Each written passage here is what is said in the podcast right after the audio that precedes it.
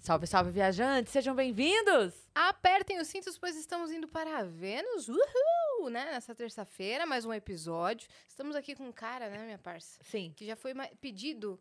Nesse um ano e meio de Vênus, acho que foi pedido umas 400 vezes. Por aí. No, no mínimo, No né? mínimo. Mas ele fez mó corre pra estar aqui hoje, Sim. né? A gente ficou muito feliz. Quem tá aqui, ó? Paulinho Gogó, Maurício Manfini, Paulinho Vai Vai, Little Paul Vai Vai. Você já viu essa piada do Marcos Castro? Que ele fez em, em algum TC que eu participei. Não, foi no Jornal Não Pode Rir. Eu fiz o TC também, mas não, qual? Como é que Foi foi? no Jornal Não Pode Rir, ele colocou uma notícia pra eu traduzir com a voz do Google, pra eu ler. Aham. E aí tava como Little Paul Vai Vai, que é o contrário. Go, go. Aham, aham. Olha Aham. o go, go. Muito engraçado foi. É, Eu isso. devo participar de novo lá com eles. No Mas TC? ah, teve esse monte de pedido mesmo ou que vocês estão sendo gentis comigo? Não, teve Não, mesmo. tô inventando. 400 é demais, hein? Umas Tô quatro brincando. pessoas, Não, cinco vários pessoas. pedidos. é 400 foi um E era a que família, né? inventei. É. Era meu É, tão fake. Estão sendo legais comigo. Não, mas quem falou muito de você aqui também, foram duas pessoas, na verdade. Várias pessoas já te citaram, mas duas pessoas em especial, que foram é, o Nabote e o Ed Gama. Bote, meu fechamento. Seu fechamento. Ele falou tão bem de você que contou tanta história Sim. legal, É. né? Sim. Do seu show. O Ed também falou tanto da sua generosidade, do seu show. Enfim. Então é uma honra aí que você. Eu assisti, Tenha ass- vindo. Obrigado, eu que, que agradeço, já estava um tempo para vir. Mas como eu sou do Rio de Janeiro, então vou estar esperando o momento certo de vir para São Paulo, né? Tô terminando, né? Terminei a temporada agora em São Paulo, no Santo Agostinho, então estava esperando vir para poder fazer, fazer, né, atender, né? A, a galera que tava me chamando. O, o como é que você? O, ouvi o Paulo Cursino aqui também, né? Sim. De- que episódio demais, né? Maneiro. Paulo Sim. Cursino é, é fabuloso, né? Fabuloso. Nossa, ele é fabuloso. Fabuloso, fabuloso. É. Você já trabalhou com ele? Ó, direto, é. É? né? Os Farofeiros. Sim. Farofeiros, filme do Paulinho Gogó, no Gogó do ah, Paulinho. ele que. É, ele roteirizou junto roteirizou o comigo, filme do né? Paulinho Gogó. É, roteirizou junto comigo, eu tô sendo. tô exagerando pro meu lado. Se a gente teve a ideia, ele, né, pega, e Aham. sabe o esquema todinho. Estrutura maravilhosa. Eu falo que ele é o Midas do cinema nacional. É porque impressionante, olha. cara. Ele é- Impressionante. Eu fiz os farofeiros com ele no Gogó do Paulinho 1, que a gente vai gravar o 2 agora em novembro. Que a gente já tá. Ele, já tá formatando, a gente tá conversando, tendo mais ideias. É, gravamos, vai ser lançado agora, se não me engano, em agosto. é, Vizinhos Sim. para Netflix com, com o Leandro Hassum, né? teve aqui É a. Marley que tá nesse? A Marley faz a minha esposa no filme. É, isso aí. Ele E contou a- pra gente. E a Júlia. Rabelo faz a esposa do, do Hassum. E em março do ano que vem a gente grava Farofeiros 2. Farofeiros Então- foi sucesso, hein? Né, foi. Nossa, Farofeiros foi maior sucesso. Impressionante. E a criançada fica enlouquecida com É. os farofeiros. É mesmo. Meu filho já assistiu Que massa. inúmeras vezes. Muito engraçado. Então a né? gente tem bastante coisa pra fazer aí, cara. E eu correndo pra lá e pra cá. Vim pra Né. cá hoje, tô, vou fazer fazer outros podcasts do Carlos Alberto que teve aqui também. Sim, sim. É meu Falou fechamento. muito bem de você É, também. Graças, graças a Deus as pessoas falam muito bem de mim. É. Né? Acho que quem não gosta de mim não tem coragem de falar mal. Sabe que vai ter gente pra me defender. É, deve ter um número mínimo de pessoas que não gostam de você. Se, se tiver, por motivos errados. É. Se Não tiver, tem motivo, inventou se não motivo. gostar de mim é porque não vale nada. Não vale nada. E aí não é relevante, a gente não vai escutar, entendeu? Né? Quem gosta de Paulinho, bom sujeito, não é? É, é, exatamente. Mas, cara, eu vi, assisti o Nabote aqui. Você estava falando sobre o? Nabote. eu- eu Você escutou conheço. ele falando de você, É, então? escutei, escutei. Eu fico prestando atenção pra ver se ele vai falar bem sempre. O dia Pra, que ele parar de falar mandar bem, o pix pra ele, Mas né? o Nabote começou praticamente comigo, cara. Abrindo os meus Foi. shows. Eu conheci o Nabote novinho. Já era do tamanho que ele é hoje, mas ele já foi mais novinho. E o Nabote é sensacional. Porque o Nabote é. O Nabote, ele é engraçado naturalmente. Ele é engraçado, né? Sim. A essência dele é engraçado. Ele fala boa tarde, é Ele é engraçado. A engraçado. cara dele é engraçada, É, velho. é, assim, eu já É. viajei muito com o Nabote, então eu já ri muito com o Nabote, sem ele querer me fazer rir. As histórias dele, de- da família dele são engraçadas, Sim. as histórias dele, as coisas que acontecem com ele. E agora juntou com o Ed Gama, então, que é Nossa, outro, acabou, né? outro Nossa. figuraça. Cara, os dois, quando. Assim, fora do ar, sentados assim. Eles dão show o tempo inteiro. Eles são não imperativos, desliga. né? Eles, Eles são não param, não não param. param, né? Tudo- Do nada. piada, E, é. e eles entram um na piada do outro com uma rapidez assim. Um lançou uma frase. É. Filho, o que que é essa blusa que você tá usando? Aí Aí o outro já entende que, nada ok, então bote. você é minha mãe, então agora o nosso diálogo é, de É, mãe eles e têm, uma, filho. eles têm uma química e muito, eles muito entram e, forte. e, cara, você fica assim, gente. Eles têm uma química Sozinhos do nada, fabulosa, eles não é, querem é. plateia, sabe? Eles só estão passando o dia. É. A É gente- mu- que a nossa, gente eu- fica admirando, mas é eles estão muito legal. sozinhos ali. Aí começa. Tá, Ai, assim- mãe. Ai, mãe. E é legal pra mim, assim, né, ver o, o- o- a evolução do Nabote, né? É. Ver da onde ele veio, da onde ele saiu, a forma como ele saiu, o que ele fez para sair dali e acompanhar a evolução do Nabote, Sim. vendo, né? que Tá com podcast agora Tá, também. Só então, um minutinho, que tá tá lá um agora no grupo Porta dos Porta dos Fundos, Fundos. Eu gravei com ele, com ele semana retrasada. Então é muito legal. A gente tava conversando lá no, no- no podcast dele, gente até re- relembrou esse tipo de coisa, né? E o Nabote, quando ele começou, quando eu conheci, ele, ele tem a língua presa, né? Tem. Ele tem a língua condenada, né? Prisão perpétua a língua dele. E eu- ele, tinha- ele falava muito mais fininho, ele tinha a voz muito assim. Então ele começou fazendo, abrindo os meus shows. E a gente foi dando uma lapidada naquilo, dando uma. uma... E ele foi, cara, foi. Você que chegou até ele ou ele que chegou até Não, você? ele que, ele que apareceu na minha vida, assim, sem eu saber. Como foi? Porque assim, eu, não- eu tenho todas as redes sociais, mas eu não sei mexer direito, eu não domino muito bem. Eu sei ler as mensagens, eu leio as mensagens e respondo na medida do possível, não dá pra gente ficar o dia, é muita mensagem que chega. E a minha esposa estava mexendo no meu Facebook, ela falou: tem um monte de mensagem aqui, você não vai ler? Eu falei, tem quantas? Ela tem, tem umas 300 mensagens. Eu falei, nossa senhora, é muita mensagem. Lê, um, lê, lê um- algumas para mim aí, para ver, o que dá para responder. E a primeira mensagem que ela leu foi a Dona Olha. Ó, tem um rapazinho aqui que é de São João de Meriti, né? Falou que aqui. Aí leu, falou: Oi, tudo bom? Meu, meu nome é Estevana Bote, faço, comecei a fazer stand-up, sou de São João de Meriti, a sua terra, na onde você foi criado. Ele, ele jogou no, na, ele Na foi na emoção, emoção, é. né? Ele foi malandro. E eu queria saber se eu posso ter uma oportunidade de abrir um show seu. Você vai fazer um show aqui na Inocentes de Belfort Roxo, uma, uma, uma escola de samba no Rio de Janeiro. Vai fazer amanhã, eu posso ir lá? Aí eu falei, pô, legal. O cara foi audacioso, né? Falei, aparece lá amanhã. E quando eu cheguei na escola de samba, cara, uma escola- quadra de escola de samba, tinha gente pra caramba e ele tava na porta, assim, novinho, cara. Ele tá barbudão hoje, aquela carinha redondinha. Aí ele, seu Paulinho, seu Paulinho, fui entrando, falei, vem, vem. Aí chama seu Paulinho, seu Paulinho, seu Paulinho. Hoje não, eu já chamo de Manfrim. Falei, vem comigo, vem. Aí ele entrou comigo e eu fiquei trocando ideia com ele. Só que imediatamente eu percebi que ele era muito inteligente, muito descolado e muito engraçado. Só que tinha muita gente na quadra e o pessoal já estava cedo, né? Desde cedo já bebendo. Eu fiquei com medo de colocá-lo e ele não, não sabia lidar Sim, com aquilo. Botar ele Sim. numa fria, né? é, é, é, é. Aí eu falei, ó, não vou colocar você hoje, não. Porque o Paulinho Gogó tem mais jogo de cintura. Se alguém fala alguma Sim, coisa, eu, tô, eu tô claro. blindado com o personagem ali, eu saio de, diversas situações dessas. Que o personagem me dá essa, essa, essa possibilidade. E aí passou o tempo, e eu fui fazer um show numa lona cultural eh, de Vista Alegre, eram duas sessões. E aí ele me mandou mensagem: Você vai fazer show? Pô, posso ir? Eu falei: Pode. Aí ele abriu a primeira sessão. Eu fiquei surpreso, por causa da- da- do time dele, né? Da, do jogo de cintura. E ele só tinha um vício que a, a cada risada ele agradecia. Obrigado, obrigado. Então ele falou obrigado na primeira sessão, né, nos 10 minutos que ele fez, falou 30 vezes. Aí na segunda eu já corrigi. Não precisa ficar obrigado, obrigado, obrigado, obrigado, obrigado, obrigado. Falou obrigado só no final, agradece todo mundo. Naquela pausa de riso, você faz cara de humorista, né? Você nem precisa fazer muita força. Faz cara de É, humorista. enquanto o pessoal tá rindo, fica. Não é assim que a gente fala que o pessoal tá rindo, fica. É. Fica- Faz Assim, né? cara de humorista, foi maravilhoso. Aí ele não precisa nem fazer força, que ele já tem aquela cara dele de broa, né?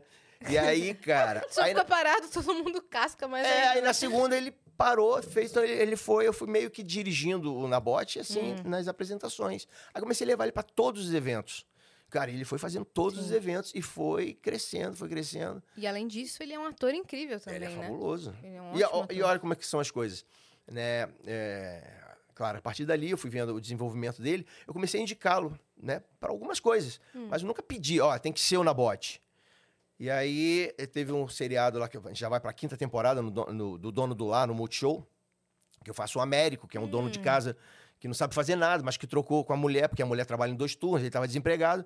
E eu indiquei no começo o Nabote para ser um dos, dos, dos meus. para fazer um teste para ser um, o meu cunhado. E aí fez o teste, fez Nabote, fez o Logan, fez o, o, o Firmino, o Leandro Firmino, que faz, né, o, o Cidade de Deus, né? Sei. É, o Zé Pequeno, que fez o Zé Pequeno, fez o Lucas Veloso, fizeram um teste comigo. E o Nabote fez comigo também. Eu não movi uma palha, tipo assim, ó, tem que ser o Nabote. Você ficou. A casa é- foi, foi isento, Imparcial. foi imparcial. Todos eles foram bem legais. Só que eu não sei, eu acho que o Nabote tinha mais aquele jeito, assim, de, de cunhado preguiçoso que ele faz o personagem. E o Nabote foi aprovado e tá lá comigo até hoje. Pro filme no Gogó do Paulinho também. Eu indiquei, e filme é assim, né? Não é só um indicado para determinado personagem. Sim. Cinema tem, tem perfil, tu, né? Personagem Sim, tem sim, sim. perfil. Então, é, ah, o produtor indica um para determinado personagem, eu indiquei outro.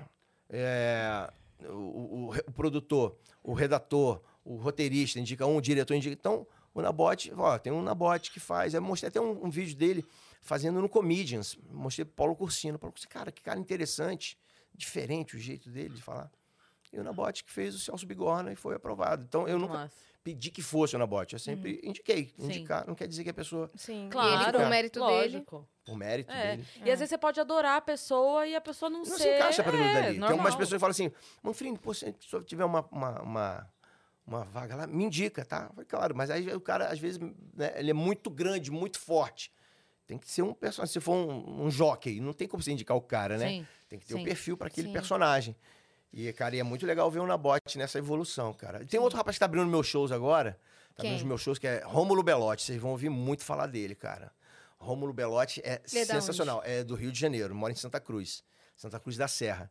E é engraçado também por natureza. Eu pego essas pessoas que são divertidas para eu ficar rindo no camarim, né? Pra, é, vai que a gente faz as pessoas rirem, então é a Sim. nossa vez de rir. Então o Rômulo Belotti também é um cara que vai, vai despontar. Já- aí já tá comigo no, no Central de Bicos, do, do Multishow também, que é um Ah, programa tá. Sim, do. Paulinho Gogó no Multishow. Que saiu um personagem, saiu um ator, e precisava de alguém para fazer, para substituir. Ele já tava abrindo os meus shows, eu mostrei pro Silvio Guindani, que já conhecia ele, porque ele fazia a- o esquenta do dono do lar, da plateia do dono do lar. Sim. O Romulo Belo já fazia, então ele já tava ali, aí eu falei, Silvio, tem para fazer o Chapoca. Um dos amigos do Paulinho Gogó tem o Rômulo Belotti. Aí ele falou, cara, o Rômulo Belotti. E aí entrou, fez quatro episódios que faltavam. E aí também engrenou também. É muito legal essa essa coisa assim da comédia de um colocar o outro, indicar, né? E, e- e trazer gente nova e tal. É muito bonito isso. Porque indicaram a gente, por que a gente não pode indicar Sim. os outros, né? Você foi indicada Sim. pra alguma coisa, você também. Eu Sim. fui um monte de vezes Sim. Indicado. Não passei num monte de, de- de vezes também. É Sim. normal, faz parte do processo. Pô, e a- o Nabote me indica pras coisas agora. Você acredita? Ele me indicou pra um trabalho de locução lá pro Porta. Já fiz então, três cara. trabalhos lá. Olha que Então, massa. Mas é isso, é né? isso. Um indica o outro, né? A generosidade vai, vai passando. Exatamente. É igual informação. Informação só serve se você puder passar pra alguém. Sim. Se tiver informação, não, não vou passar essa informação pra Cris. Então não serve pra nada aquilo. Hoje o Multishow é o canal que mais foca, assim, em trazer eh, programa de humor no É Brasil? o programa que mais programa. É o canal que tem mais programa de humor é, É. é o Multishow, né? Tem muitos programas de, de- de humor. Uhum. Eu tô lá. Muita gente fala assim: ah, você saiu da praça para ir pro Multishow. Claro que não. Bem claro, não. Eu já estava no Multishow autorizado pelo Carlos Alberto e pela direção do, do, do SBT, pelo Pelégio. Ele contou isso aqui também. Entendeu? Já, eu já fazia. Multi- Ah, você saiu. Não, eu saí por causa dos filmes. Né? Claro que veio a pandemia. Na época que eu saí da praça, veio a pandemia e aí travou tudo. Eu estava tudo organizado já para fazer. Já estava engatilhado para fazer os vizinhos que a gente fez durante a pandemia. Então, aí, aí fui trepando uma coisa na outra. Aí deu uma parada em tudo. Aí quando voltou, voltou também tudo encavalado, né? A gente, né? Fazendo tudo ao mesmo tempo. É. E o É, filme do Paulinho Mas eu não saí da, da, da praça para ir pro meu. Já estava no Multishow, que é um canal. que É um canal fechado que a gente grava temporada. Por temporada. Você vai lá, grava. Só ano que vem que você grava a, a- outra, a próxima temporada. A gente gravou, foi a temporada do, ano- do lá. A quinta temporada. A gente só vai gravar a próxima agora é, em janeiro ou fevereiro. Uhum. Entendeu? Acabei de gravar o Central de Bicos do Paulinho Gogó agora. Vai ao ar agora em setembro, se eu não me engano. Então. Nada impede de estar em dois canais ao mesmo não, tempo, e, né? autorizado pelo SBT. Autorizado. Então, não é que lá que disso. parou, no SBT, né, É, durante é, a pandemia. é, Aí você é. ficou onde tava. É, é. eu Tava saí- eu fiquei rolando. 17 anos lá o filme do Paulinho Gogó lançou quando? O filme ia ser lançado pro- no cinema. É. Então, Eu já, lembro disso. já tava tudo, Obrigada, já tava tudo já engatilhado, a divulgação já toda pronta, né, com o Paulo Cursino, com a Downtown Filmes, camisa listrada. E aí veio a pandemia no dia 13 de março, Já tinha Parou. cartaz no cinema já. já tinha já. Eu via. Então, e aí a sorte que parou Antes de entrar. antes, porque se para de, assim, uma semana depois, Ia ser um fiasco. água, na água. Aí parou, deu um tempo, a gente, todo mundo achava que ia ser uns dois meses só de, de pandemia, né? E aí resolveram é, negociar com a Amazon. Aí o filme tá no Amazon Prime. E o segundo também vai pro Amazon Prime, né? Que já que a gente fechou o primeiro, então a Sim, gente deu já vai pra lá. Né? Até como uma questão né? de, de, de bom senso Uhum. fazer com o segundo com eles. E tem, tem agora, a gente grava em novembro, né? Uma história diferente da que foi o primeiro, que a gente procurar seguir um caminho diferente. E, e a, a relação de, de, de, de cinema, com televisão, cara, ficou muito louco na minha vida, porque parou teatro, parou televisão, parou cinema, parou Todos os seus tudo. trabalhos Parou pararam. tudo. E a gente foi o que parou primeiro, né? É. Sim. Nós paramos E primeiro. voltou Isso por depende último, né? E voltou por último, e voltou aos pouquinhos. É. Né? Vamos dar os recados, minha Sim. parça, né? Ó, se você quiser fazer um canal de cortes do Vênus, você está autorizado, desde que você siga uma regra que é, espere esse episódio terminar, porque senão a gente vai dar um strike no seu canal. Aí, se você não gosta de boliche, não gosta de levar strike, então é melhor você seguir a regra, que eu acho muito mais fácil. E a gente tem o nosso próprio canal de cortes aqui na descrição desse episódio. É isso. Se você estiver assistindo a gente pela Twitch, tiver uma conta da Amazon, linka a sua conta da Amazon com a sua conta da Twitch. Isso vai te dar um sub grátis por mês e você consegue apoiar o nosso canal sem gastar dinheiro. Então faz isso e dá o seu sub pra gente, beleza? E, a gente tem uma surpresa pro nosso convidado. Surpresa pra mim? Maneiro. É, surpresa Ah, que bacana. Ah, eu vou querer depois essa arte. É, É tua. Sério? Sério. Claro. Vou, vou colocar na- no meu Instagram ali na- Muito na, na. maneiro. como é que fala? Muito Na- legal, né? Nossa, ficou Legal, muito legal obrigado, mesmo. obrigado, muito legal. Esse é o nosso emblema do dia. A galera de casa pode É resgatar legal. gratuitamente, tá? Com o código que é no, No gogó Gogó. do Paulinho. É isso? No Gogó do Paulinho. No gogó do Paulinho é o código. Você tem 24 horas. Então corre que esse emblema tá muito legal. Bacana, Show. obrigado pelo carinho. Esse é, é- essa é a capa do seu show? Esse é o flyer do seu show? Não. Não, não, não. Olha a gente lá no... Aqui, né? Aham, Símbolo na, da Vênus aqui. aham, Ah, na tá. estampa da roupa. Bacana. De olho azul, tem o olho verde, né? O olho azul, tô de Deram, lente. da- deram uma valorizada Esse no... é o Paulinho no- Gogó, você é o Manfrini. O do, legal, o do. Gogó é olho azul. É, muito legal, obrigado. Ah, você tava dizendo do filme. Aí lançou na, na Amazon. Lançou no Amazon e o segundo vai pro Amazon. Uhum. O segundo, vocês pensam em fazer o quê? Pra, pra segunda parte dessa história? Cara, o Cursino, a gente trocou uma ideia tem uns um mês e pouco. E a gente está tentando fazer uma coisa completamente diferente do. do- Porque o Paulinho Gogó ele é um, é um mentiroso, né? Ele é um contador de história. Então as, as histórias acontecem na cabeça dele e a maioria não são verdades. Não são verdadeiras. Então a gente está procurando fazer um. arrumar um caminho diferente ali, até para poder ter, um- ter um frescor, né? Porque o Paulinho Gogó, as pessoas estão acostumadas a ver ele sentado num banco e contando história. Eu fiz a escolinha do professor Raimundo, eu sentado contando história. Eu levantava e ela contava as minhas histórias, né? As minhas piadas, os meus causos. E aí, no cinema, o Paulinho Gogó vira, vira- um personagem que vira meio que ator de comédia. Então, a gente tem, tem que tentar encaixar o personagem também. O personagem não fica muito fora do, do contexto dele. Esse- o, o- o- no Gogó do Paulinho, gente fez... A gente teve até assim, a gente... Porque o meu show... eh, tinha uma abertura que eu brincava assim, o Forrest Gump brasileiro, não sei o quê, Paulinho Ah, maravilhoso. É porque ele conta história. Então eu fiz uma brincadeira. Quando a gente teve a ideia de fazer o filme, Paulo Cursino falou assim: cara, a gente vai falar de quê no filme? Porque não pode ser só você contando histórias. As pessoas já vêm na praça. Tem que ter um argumento legal. Ficamos pensando, pensando, pensando. Paulo Cursino foi assistir meu show. Falou, cara, vamos usar o negócio do Forrest Gump. Eu falei, mas, cara, não vai dar problema a gente fazer uma, uma sátira do, do Forrest Gump? Não, sátira é. Sátira filmes, é sátira. Todo mundo faz sátira. Aí eu falei, é mesmo, não tem nada a ver, não. E primeiro, é, a gente, eu sou da praça, a praça é nossa, existe há 60, sei lá, só com o Carlos Alberto há 30 e poucos anos. Se é pra copiar banco se de alguém, Se alguém tá copiando alguém, quem copiou a praça foi o Forrest Gump. Foi, foi, né, né? Foi- então vamos fazer. Aí o banco já tava lá. É. Inclusive, o Forrest Gump tava com o Carlos Alberto. O Carlos Alberto é que saiu. ele Exatamente. Então a gente inverteu essa chave. A gente falou, não, a praça existe há, sei lá, 60 anos. Então vamos fazer essa brincadeira. Aí eu fiz eu, eu- eu- num banco de praça. E, e- aí eu recebi o Carlos Alberto de Nóbrega no final do filme, que é uma coisa surreal na minha cabeça. Até hoje eu não acredito nisso, se for parar pra pensar. Né? E uma, engraçado, no banco da praça, onde eu gravei ali no Campo do Santana, no Rio de Janeiro, perto da Central do Brasil, tem um Campo do Santana ali que tem árvore pra caramba, meio que uma florestazinha. Engraçado como é que as coisas acontecem na vida da gente. Eu tava gravando no banco, ali onde eu recebi o Santa Cruz, a, a- o Bem-vindo Siqueira, né? Vários humoristas que quando, quando eu era criança, eu, cara, na minha cabeça, eu gravando, eu Nossa, ficava olhando cara. assim, caramba, não é possível que eu tô aqui com esse cara gravando. E aí eu me toquei de uma coisa, eu olhei para trás, tinha um obelisco. Cara, eu tinha uns 18 anos, eu descia do trem na Central do Brasil, eu atravessava o Campo de Santana todos os dias para ir para uma loja de tecidos que eu trabalhava, eu era vendedor de tecidos. Eu passava todo dia ali, eu nunca imaginei na vida que, sei lá, 40 anos, 30 anos depois, eu ia estar sentado no banco, no lugar onde eu passava para ir para trabalhar, Pra gravando filme. um filme do personagem que na época eu nem imaginava que ia ter, né? Eu, eu queria ter tido outra profissão. Então aí foi tudo meio que. Aí daqui a pouco tô com o Carlos Alberto ali no banco, meio recebendo ele, deu uma invertida, fiquei 17 anos, e no banco do Carlos Alberto. E ele fechou o filme de uma forma poética, de uma forma lúdica, muito legal. A gente gravou. É, o, o, Roberto Santucci pediu para ser gravado a cena, ser gravada ali com o sol surgindo, né, naquele sol da manhã mesmo, para ser uma luz bem bem bacana. Aí o Carlos Alberto chegou lá às 5 horas da manhã. O Carlos Alberto acorda tarde, ele não gosta de acordar cedo. É, ele falou. E ele aí, falou quando a gente de- foi. Aí Ele falou, falou que é um castigo, é um castigo pra pra ele. E aí a gente tava gravando uma cena com o Saulo Laranjeiras, que é o deputado João Plenário, Maravilhoso. Que participou demais. do filme, né? Castrinho. Você sabe que essa semana, porque a gente tá aqui no- nesse mês de junho aí, que é sempre a festa do Risadaria nessa época, né? E essa semana apareceu pra mim uma memória de, de- de fotos da festa do Risadaria.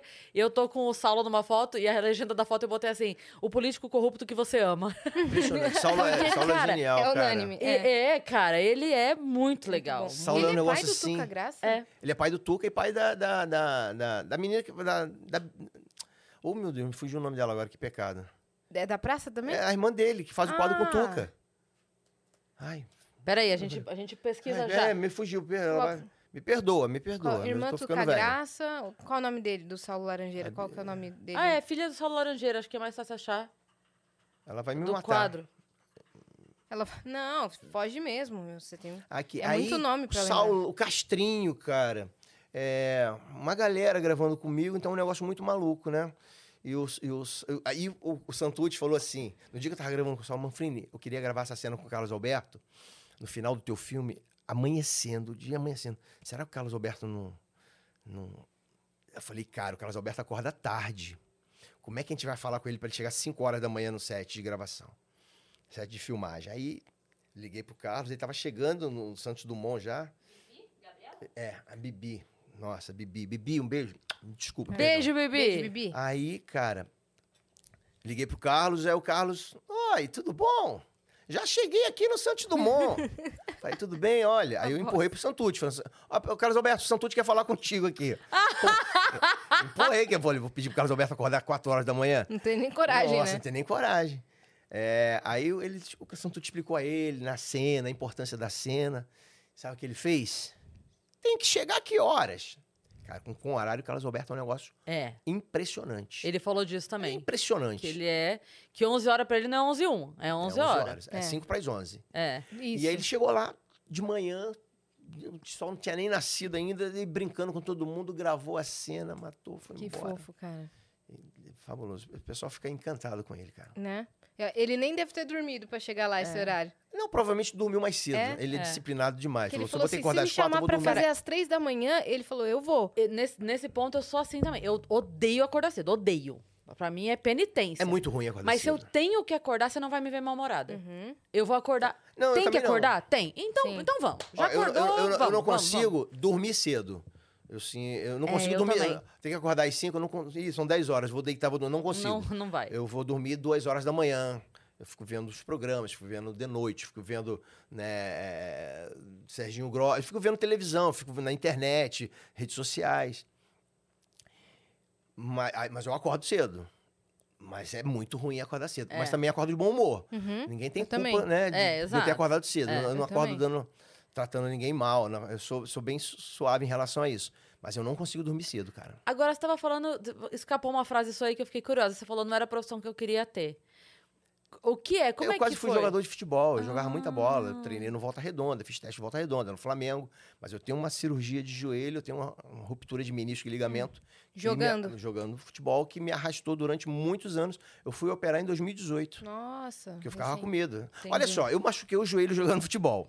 Vê, vê se, eu- não tô com razão. Tá. Eu tinha hum, 19 anos. Jogava muita bola. Mas muita bola. E aí eu, eu torci o joelho violentamente. O pé prendeu no chão e o joelho, o corpo rodou e estalou. Quem estava Me do meu lado, quem estava do meu lado falou: quebrou a perna. E eu senti o joelho inchando na hora, fui pro hospital. O cara só fez ali, né, para poder parar de doer, aplicou um negócio. Eu fui fazer os exames, eu tive ruptura de menisco e ligamento total, né? Quando você tem um, um desgastezinho, corda. Já viu a corda quando vai arrebentar? Que só fica, só fica poidinha? Ali não é uma ruptura total. É, O meu rompeu total. Então, quer dizer, ele não se regenera sozinho, porque a lei da gravidade faz da parte de baixo descer. Então, só uma. uma, uma como é que fala? reconstrução. E eu comecei a fazer os exames, fiz o pré-operatório, tudo direitinho para poder operar o joelho. Eu ouvi a Rádio Globo na época, o Washington Rodrigues, né, que hoje veio a ser, virou meu padrinho, vinha trabalhar com ele, eu nem sonhava. Então a vida me deu essas, essas surpresas, aí, me causou essas surpresas. O Washington Rodrigues e o, o Wilton Abirrian, um radialista, muito famoso os dois no Rio de Janeiro. Eu ficava ouvindo de madrugada. E aí o Alberto Brandão, que era um repórter eh, policial que ficava rodando o Rio de Janeiro ao vivo pela madrugada e entrava com flash ao vivo no tiroteio. É, Apolinho, estou aqui no, não sei que, no Morro do Juramento, o tiro tá comendo. E o tiro comendo solto. O pessoal ficava no estúdio. Ó, ó, Brandão, cuidado aí, se esconde aí. Ele ia pra, né, pra bater de frente mesmo, pra poder fazer a cobertura. Teve um dia que eu, eu- eu, assim, marquei a cirurgia, tipo, quarta-feira. De segunda, de terça pra quarta, a cirurgia era seis horas da noite na quarta-feira. De terça pra quarta, tô eu ouvindo a Rádio Globo com o Washington Rodrigues e o Tabian, o Apolinho. Entrou o Brandão. É, vamos agora o nosso repórter Alberto Brandão. Fala, Brandão. Entrou o Brandão. É, Apolinho, estou aqui no Hospital Salgado Filho, no Meia, onde a dona de casa, fulana de tal, Maria das Dores, coitada de 73 anos, sofreu uma queda no banheiro e teve uma ruptura de menisco e ligamento no joelho direito. Ao dar entrada para fazer a cirurgia, após tomar anestesia, é, esqueci o nome. Da, é, é na, na coluna, hack, é hack, né? Hack, hack. É, sofreu um, um ataque, um choque anafilático, sei lá, e, e- faleceu. Era a mesma cirurgia que eu ia fazer no outro dia, Dali no mesmo, horas. no mesmo joelho, o mesmo tipo de contusão, a mesma anestesia que eu ia tomar. Vocês foram fazer a cirurgia no outro dia? Eu não apareci, que eu falei, porra, isso é um aviso. É, foi Porque um eu- sinal. É porque a maioria das vezes o Brandão só entrava dando tiroteio, né? Assalto, não sei o quê. Sim. Dia ele entrou Muito um específico. caso muito específico. Eu adorei o vocês foram, porque É eu exatamente igual o meu. Falei, eu não vou. Então eu fiquei 20 e poucos anos para poder fazer essa cirurgia. Quando eu conheci, conheci o Dr. Marco Aurélio Cunha, do, do- do São Paulo, né? Num, num evento do Carlos Alberto, na, na- de 60 anos de profissão do Carlos Alberto. Aí ele conversando comigo, ele, pô, eu sou teu fã. Aí eu tava mancando do joelho. O que, que foi no joelho? Eu expliquei para ele a situação. Não, cara, hoje em dia tá moderno. É. Hoje em dia é erro, muito tranquilo. Aí ele que me operou. Teve uma, uma evolução muito É grande, ele né? que me operou. Eu, eu tive também, já contei pra Yas isso. Eu, nas- eu fui fazer o nariz, né? Aham. E aí, na véspera da cirurgia, eu também tive uma crise horrorosa de choro. Comecei a ter chorando, Não, chorando, cirurgia chorando. A enfermeira. Calma, calma, já, assim, tá muito evoluído já, não é assim e tal. E eu chorava, eu falava, eu vou deixar minha filha órfã por causa de uma cirurgia estética. Chorando, assim. E foi exatamente assim. Eu operei e é pavoroso. Cirurgia é um negócio pavoroso, Como mas eu foi a operei. recuperação? é, a, a recuperação né, pós-operação é mais. Pós-operatória é mais. Como é que fala assim? Mais fi- fisioterapia. Sim. Não sei o quê. Mas ah, não que tem jeito de dormir, não tem jeito pra alguns poder dias, acordar, pra ir no banheiro, então é meio complicadinho. Mas a cirurgia em si eu não vi nada. Tá zero bala? Zero bala. Jogando bola de novo Dá já. pra jogar bola? Olha. Caraca! 52 anos, mas. Aí sim. Ah, vamos, vamos, a gente gosta aqui de fazer um momento de voltar e pegar, tipo, a Ah, volta história da vezes pessoa do comecinho. Aham. Então, você disse que foi é, criado lá onde o Em Nabote... São João de Meriti, pertinho de onde Nabote Mas foi você não nasceu Na Venda lá? Velha. Não, eu nasci em Laranjeiras. No- Essa água é minha? Laranjeiras, perto, perto do estádio do... Eu não tinha bebido nenhuma, então tá essa fica sendo Desculpa, sua. É? Você pra- pegou mim. Eu não tinha tomado nenhuma. Você é Ah. nascido? Em Laranjeiras, no Rio de Janeiro, maternidade escola. Do lado do estádio do Fluminense, apesar de ser flamenguista, graças a Deus. E eu aí fui criado ali. Meu pai era pedre... meu pai era caseiro de um sítio em Jardim Primavera, em Duque de Caxias, e eu fui criado nesse sítio até os 5 anos de idade. Depois fui para São João de Meriti, meu pai se mudou para lá. E fui criado na Venda Velha ali, né? Irmãos? Irmã, tenho uma irmã de 60 e poucos anos de idade já. Meu pai tem 95. Meu pai é o melhor cara do mundo. Meu pai tem 95 anos, cheio de saúde, graças a Deus. Saúde melhor que a minha. Graças Lúcido. O nome dele é Lúcio, mas tinha que ser lúcido. Lúcido. Porque é fora de série, meu pai. E eu, assim, minha mãe morreu, eu tinha do 11 anos. Então eu fui criado com muito, muita dificuldade pelo meu pai. Meu pai fez tudo para me criar. Meu pai era pedreiro, vendedor de panela. é, enfim, meu pai era... Se virava. Meu pai se virou muito. Então eu tenho uma. Eu falei com o meu É pai. grande minha- a diferença tua com a tua irmã. É, eu tenho 52, minha irmã tem 67, eu acho. Então, ela, tipo assim, quando você tava ali na juventude, ela já era Ela adulta, já, já. era adulta, já, É. já. Já era adulta. E meu pai, né, criando, cri- criando nós dois ali, quer dizer, Sim. mais a mim, né? Porque minha Sim. mãe morreu, minha irmã já era casada. E eu, eu falo com meu pai assim: olha, minha responsabilidade com o senhor é até os 100 anos de idade. Daí pra frente, o senhor se vira. tá com 95. Meu pai é a coisa mais linda do mundo. Caraca, Tem um olho azul. Meu 95 pai tem olho azul. Olha então, aí. só o meu pai tem olho azul. Então. O meu pai tem os olhos azuis. Olha aí. cabelo branquinho. E aí você Fofo. ficou lá até que. Como é que foi essa, essa Aí, infância? criado na Venda Velha, São João de Meriti, eu comecei, eu queria ter sido jogador de futebol, eu jogava muita bola, como eu falei. Só que aí a vida fo- foi levando para outros, né? Às vezes nem tudo que a gente quer, né, é o que, que acontece. E às vezes o que, né, o que a gente quer não é o que, que a gente tem que ter, Não né? é a o gente, a gente às vezes não entende isso, né? Exatamente. E eu queria e eu entendi, pô, jogador de futebol eu não vou conseguir ser. Com que idade você entendeu que não ia rolar? Ah, lá pros 17, 18 anos. Foi aí que eu fiz 18 anos, fui trabalhar na loja de tecido que eu passava naquele lugar onde eu gravei o filme. Até esse momento você não tinha essa coisa do. Você era o engraçadinho da turma? Sem saber, eu era sem saber. Na, na- na- na sala de aula eu ficava imitando os professores, aquela coisa que todo mundo faz, Sim. né? Contando piada, quando ia, era, ia pra sala de orientação psicológica, né? Uhum. Porque ficava tirando a atenção dos Você colegas. gostava, tipo, de ir lá na frente, fazer cena? e Cara, tal? eu era, eu era, eu fui, eu fui chamado para ser orador do centro cívico do colégio. O cara que fazia no Dia das Mães, ia lá, lia a poesia do Dia das Mães, Aham. é, do Dia da Independência, eu ia lá na frente, né? Eu era o orador, tinha o diretor de esporte, diretor de não sei o quê, eu era o Você orador. gostava de ficar ali. Em evidência. Ficava ali. E uma, uma vez aconteceu um negócio engraçado. No dia da bandeira, estava comemorando o dia da bandeira no colégio. Então, nesse dia, tava, todos os pais estavam lá. Os alunos cobrindo, né? antigamente, não sei, eu acho que não cobre mais, né? Ficar um atrás do outro, assim, com a mão no ombro, né? E para cantar o hino, o Sim. hino da bandeira. Com a Sim. bandinha marcial no colégio, cara. E eu era o orador e ia fazer né, a homenagem lá do Dia das Bandeiras. Só que eu fiquei com os colegas brincando, falando que ia cantar. É, a gente ia cantar um hino da bandeira. Salve, lindo pendão da esperança, salve. esse-" E eu fiquei brincando com os colegas, falando que ia cantar a bandeira branca. Bandeira branca, amor, não. Fiquei brincando. Falo, claro que eu não ia cantar isso. E fiquei brincando. Não, Os caras, você não vai cantar. Os, os coleguinhas, né? Você não vai cantar. Eu falei, vou cantar. vou. Só que ela não ia cantar. Cara, chegou na hora, a professora, a dona, a, a dona Tânia, me anunciou, falou, e agora vamos chamar o nosso aluno da quarta série, um aluno exemplar, um aluno né, que com pouquíssimas notas vermelhas. E me deu aquela, né, jogou lá em cima. Cara, eu entrei e me esqueci da brincadeira lá. Me concentrei aqui. A bandinha marcial começou. A menina do prato, quando bateu o prato, eu comecei a cantar o quê? Bandeira branca. Bandeira branca e não percebi. Cristalizou. sua cabeça. cristalizou, Ai, cara. merda. E aí eu não percebi. A, Não a- bandinha marcial parou, a menina teve um AVC, que tipo assim. que, que, que houve? A gente tinha ensaiado aquilo, né? E eu fui percebendo assim, não posso mais. E travei. Falei, caraca. E aí o corpo, né, fica dormente. E foi o ano que eu fiquei. Na quinta série, isso foi o ano que eu fiquei reprovado. Que eu perdi dois pontos em cada, em cada Por matéria. causa disso? É, e aí eu perdi, fui reprovado em matemática, porque me faltou ponto em matemática no final. Porque os outros coleguinhas falaram, não, ele falou que ia cantar. Me entregaram, ele falou que ia cantar. E aí, pronto. E aí, Aí- ficou parecendo uma, uma, uma brincadeira minha, né? Que não tinha sido. Foi uma brincadeira lá, mas Sim. aqui eu dancei. Eu Caraca, cantei. mas você foi reprovado o ano todo? É, fui reprovado. Repeti a quinta série. Repetiu o ano. Por Nossa, indisciplina. E depois nunca mais. Nunca mais. Você não não, dava eu- muito trabalho Eu só música criança? bandeira branca, eu tava. Até, até, até fui ouvindo. Trauma da É, vida. trauma, trauma. Você Mas dava então muito eu era trabalho, muito. Hã? Dava?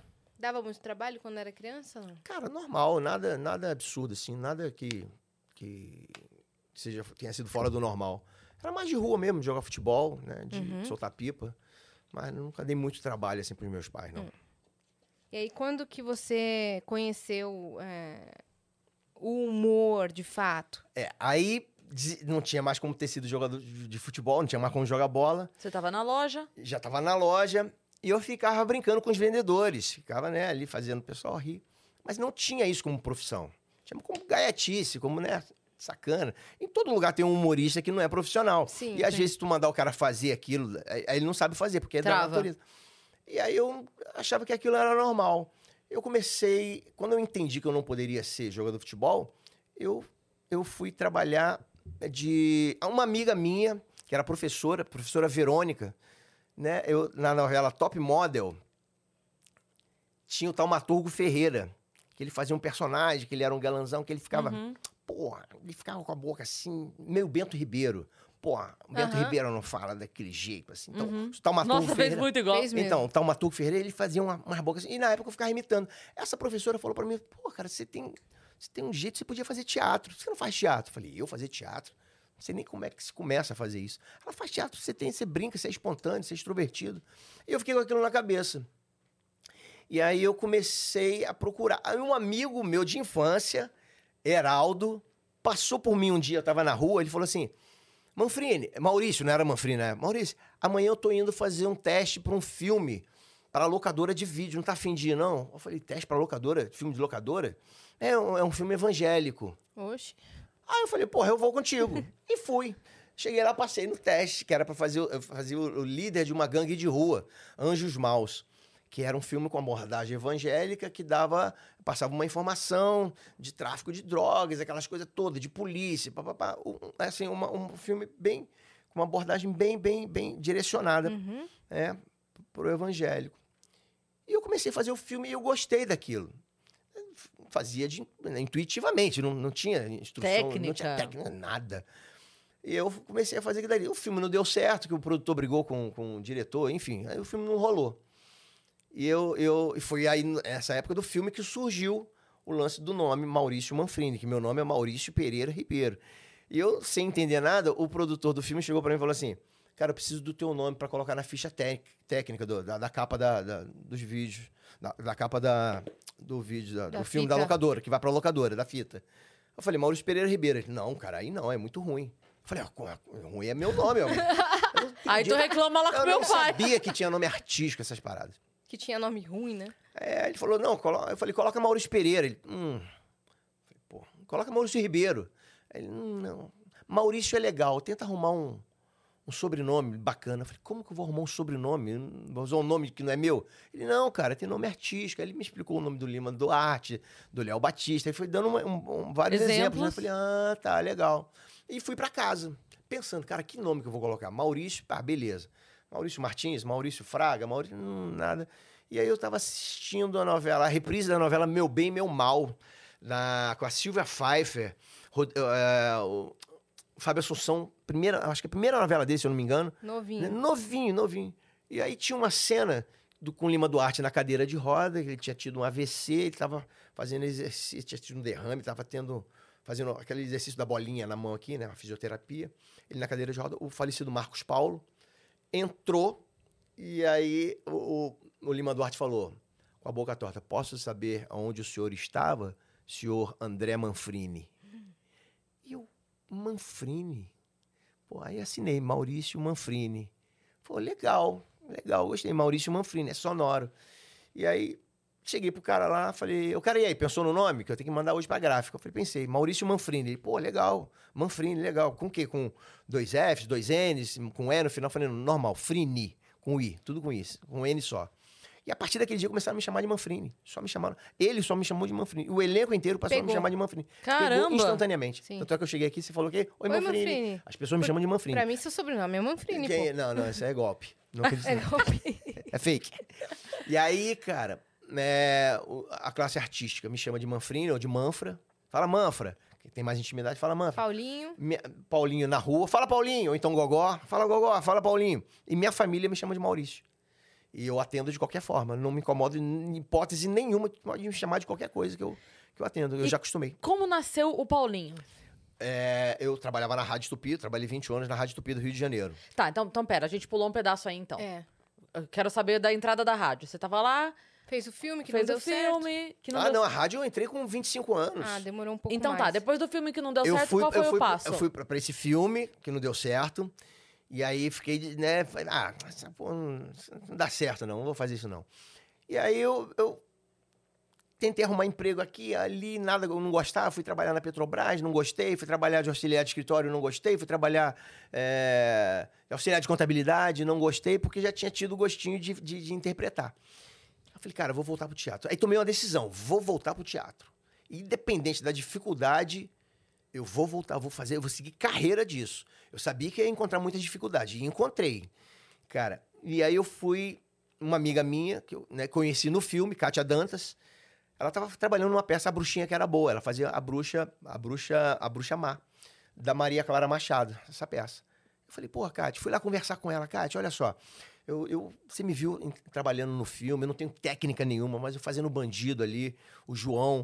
O que, que, que você diz? Eu tenho ou não tenho? Você é uma, atriz sensacional, mas eu tenho jeito pra coisa ou não tenho jeito pra coisa? Manfrini, se você em você estudar, você já fez um bandido, já convenceu, pô, legal, foi bacana. Cara, estuda, faça. Eu falei, então, mas eu preciso trabalhar. Para estudar, eu preciso trabalhar. Se eu trabalhar em escritório e, e- e estudar à noite, eu não, não- não vou me dedicar. Eu quero ser 100% o que eu vou fazer, né? Eu quero me dedicar. Me arruma um, um trabalho. Ele falou, cara, tem a produção lá do- da Bruxinha que era boa. Posso falar com, com o Vitor e com o Valtinho, que eram os produtores e diretores, para ver se arruma para você alguma coisa. E arrumei para trabalhar, me arrumaram para trabalhar na produção. Uhum. comprar no lanche, contra-regra, assim? contra-regra, Ah, tá. faz- fazia tudo. Ia nas escolas vestido de bruxo para divulgar a peça, que a peça durante a semana, final de semana se apresentava em, em cartaz Sim. e durante a semana ela fazia, eles faziam o teatro, es- uma- projeto escola, né? proje- projeto escola no Teatro do Sesc de Madureira. Então, todos os dias tinham apresentações, duas de manhã e duas à tarde. A produção mandava um ônibus para as escolas Uhum. e, Passeio de e- escola, e né? o- a escola botava as crianças no ônibus e levava para o teatro. Eu ia nas escolas, de sala em sala, de bruxo. Eu entrava dando um susto nas crianças. Aquele puta susto, entrava assim, avisar, né? dava um gritão, dando um grito, as crianças quase morriam do coração. E aí eu divulgava a peça. Ó, tal dia vai ter a peça Bruxinha que era boa no Teatro do Sesc de Madureira. Então tem um convite aqui. Quem quiser comprar um convite, fala com o papai e com a mamãe para poder comprar que tal dia vai vir um ônibus levar vocês. Então era, eu fui, comecei fazendo aquilo. Então eu rodava o Rio de Janeiro todos os dias, indo nas escolas fazer divulgação. E eu queria fazer é, a peça. De tanto ficar na coxia ali na hora da apresentação, lanche, dar água para um, dar água para outro, eu comecei a ver aquela movimentação toda em cena. E o, o- um dia o Valtinho, o Vitor falou assim, Manfrini, o, Vitor, o, o- Daniel, o Daniel vai, vai ter uma, uma, uma, ai meu Deus, um, um negócio judicial do pai, da mãe dele, ele vai Audiência, ter que, sim. uma audiência. E eu preciso, você não quer fazer substituição dele não? Eu falei, pô, é tudo que eu quero. Ele falou, então a gente vai marcar para ensaiar contigo, tá bom? Leva o texto para casa para você ensaiar, para você decorar. Eu falei, não preciso, porque eu já tanto ficar na coxinha aqui, eu já já, Já sei, sei. o texto de todo mundo, todos os bruxos, das bruxas, do Pedrinho e da bruxinha Ângela. Né? Caraca. Ah, então tá bom. Então a gente vai marcar contigo para poder fazer as marcações de Então você cena. vai eu falei, fazer a bruxinha anja. eu falei, eu já... só faltou isso. Eu faria, se no desespero eu faria. Aí eu falei, não, eu já sei as marcações. Ah, falei, mas a gente precisa dar uma passada contigo. Só que foi passando, foi passando, foi passando, e não passaram comigo. Eu entrei para fazer no dia o projeto escola. Fiz duas de manhã e duas de tarde. E fiz. Fiz na vontade. Quando você entra com vontade, você fala assim. Porque, Minha chance. porque você fala assim, tem que pular, pular aquele muro de dois metros de altura, você não pula. Mas no desespero, você pula e fala, como é que eu pulei? né? E aí eu entrei e fiz, cara. Fiz e fiquei feliz da vida. Falei, pô, legal. Eu fiz, cara. Passou o tempo, o, o Augusto, o Daniel saiu de vez. E eu fiquei na peça definitivo, né? Só que por falta de técnica. O que aconteceu? Eu comecei a errar. E comecei a errar, comecei a descobrir que eu podia errar. E aí isso eu ficava apavorado. Porque na, na- na- na- ali, sabendo que podia errar, eu acabava errando. E quando eu esquecia o texto, cara, ficava apavorado. A bruxinha É, eu- Ângela que me salvava. Ela falava: Ah, Pedrinho, esse barulho aí não é o bruxo Beuzebu terceiro? Eu falava, é mesmo, é o bruxo Beuzebu. Porque a fala era minha, Sim, ela sim, que me sim. E eu comecei a ficar apavorado com aquilo por falta de técnica. Eu não Sim. sabia que- era proscênio, boca de cena, coxia, é, é, central, esquerda, direita, alta, direita, direita, baixa, esquerda. Eu não sabia nada disso. E aí eu comecei a prejudicar o espetáculo. E aí me chamaram. O Valtinho e o, o, o Vitor me chamaram. Ó, você vai ter, a gente vai ter que tirar você do espetáculo. Putz. Você tá prejudicando muito o espetáculo. Eu falei, cara, eu sei que eu tô prejudicando, mas vocês não me ensaiaram. Eu fiz no. no eu fiz no- na vontade, né? Ele, pois é, cara, mas tá prejudicando muito. O Augusto vai. O Daniel vai voltar. Eu falei, tá bom. Mas só que eles foram, assim, e ainda bem. Então, quando acontece alguma coisa ruim na vida da gente, assim, é legal que aconteça aquilo dali pra você, né, é, pegar força com aquilo Sim. ali. Eles foram muito. Eu não tenho raiva deles, não. Até agradeço por eles terem feito isso. Talvez se eles não tivessem feito isso, eu não tivesse estudado, não tivesse me empenhado, não tivesse me aprofundado. Talvez Ficaria você meio ficasse... medíocre. é, Ficaria ali no oba-oba. É, É, igual cê- o jogador que joga bem, mas não treina, e aí ele. Você estaria confortável no mediano, É, né? exatamente. Eu teria me habituado naquela condição. É. Eles falaram, não. Eu falei assim, mas- aí perguntei a mesma coisa que eu tinha perguntado pra Kátia Dantas. Eu falei, mas pelo que vocês viram aí, esse tempo todo que eu tô há dois meses, três meses, fiz na vontade, sem técnica nenhuma. Eu tenho um jeitinho pra coisa? E aí falaram o quê? Vai estudar. Tem não. Ai, merda. Não tem não, você não tem não, cara. Falei, sério? Não, não tem não. Você é um cara gente boa, você é um cara parceiro, as pessoas gostam de você, falam bem de você. Porra, vai ser técnico de som, vai ser técnico de luz, né? Vai ser iluminador. Pô, aqui você vai dar certo, você é um cara esforçado, você é um cara... É, Mas pra... Ou então você pode até continuar tentando, que né, tem muitos atores, muitos, né, muitas atrizes que não são tão boas assim, mas tem um bastidor legal e conseguem se manter. Mas, assim, talento você não tem, não. Pô, foi aquela facada na, na- no pescoço, né? Eu falei, ah, tá legal. Aí falou, você quer, quer voltar a fazer contra-regragem? Fazer o que você fazia antes? Eu falei, cara, não, não queria não. Não queria não, agradeço, obrigado. E eu saí de lá meio que chorandinho, assim, né? Falei, pô, sacanagem. E aí eu resolvi estudar, me matriculei em cursos, né?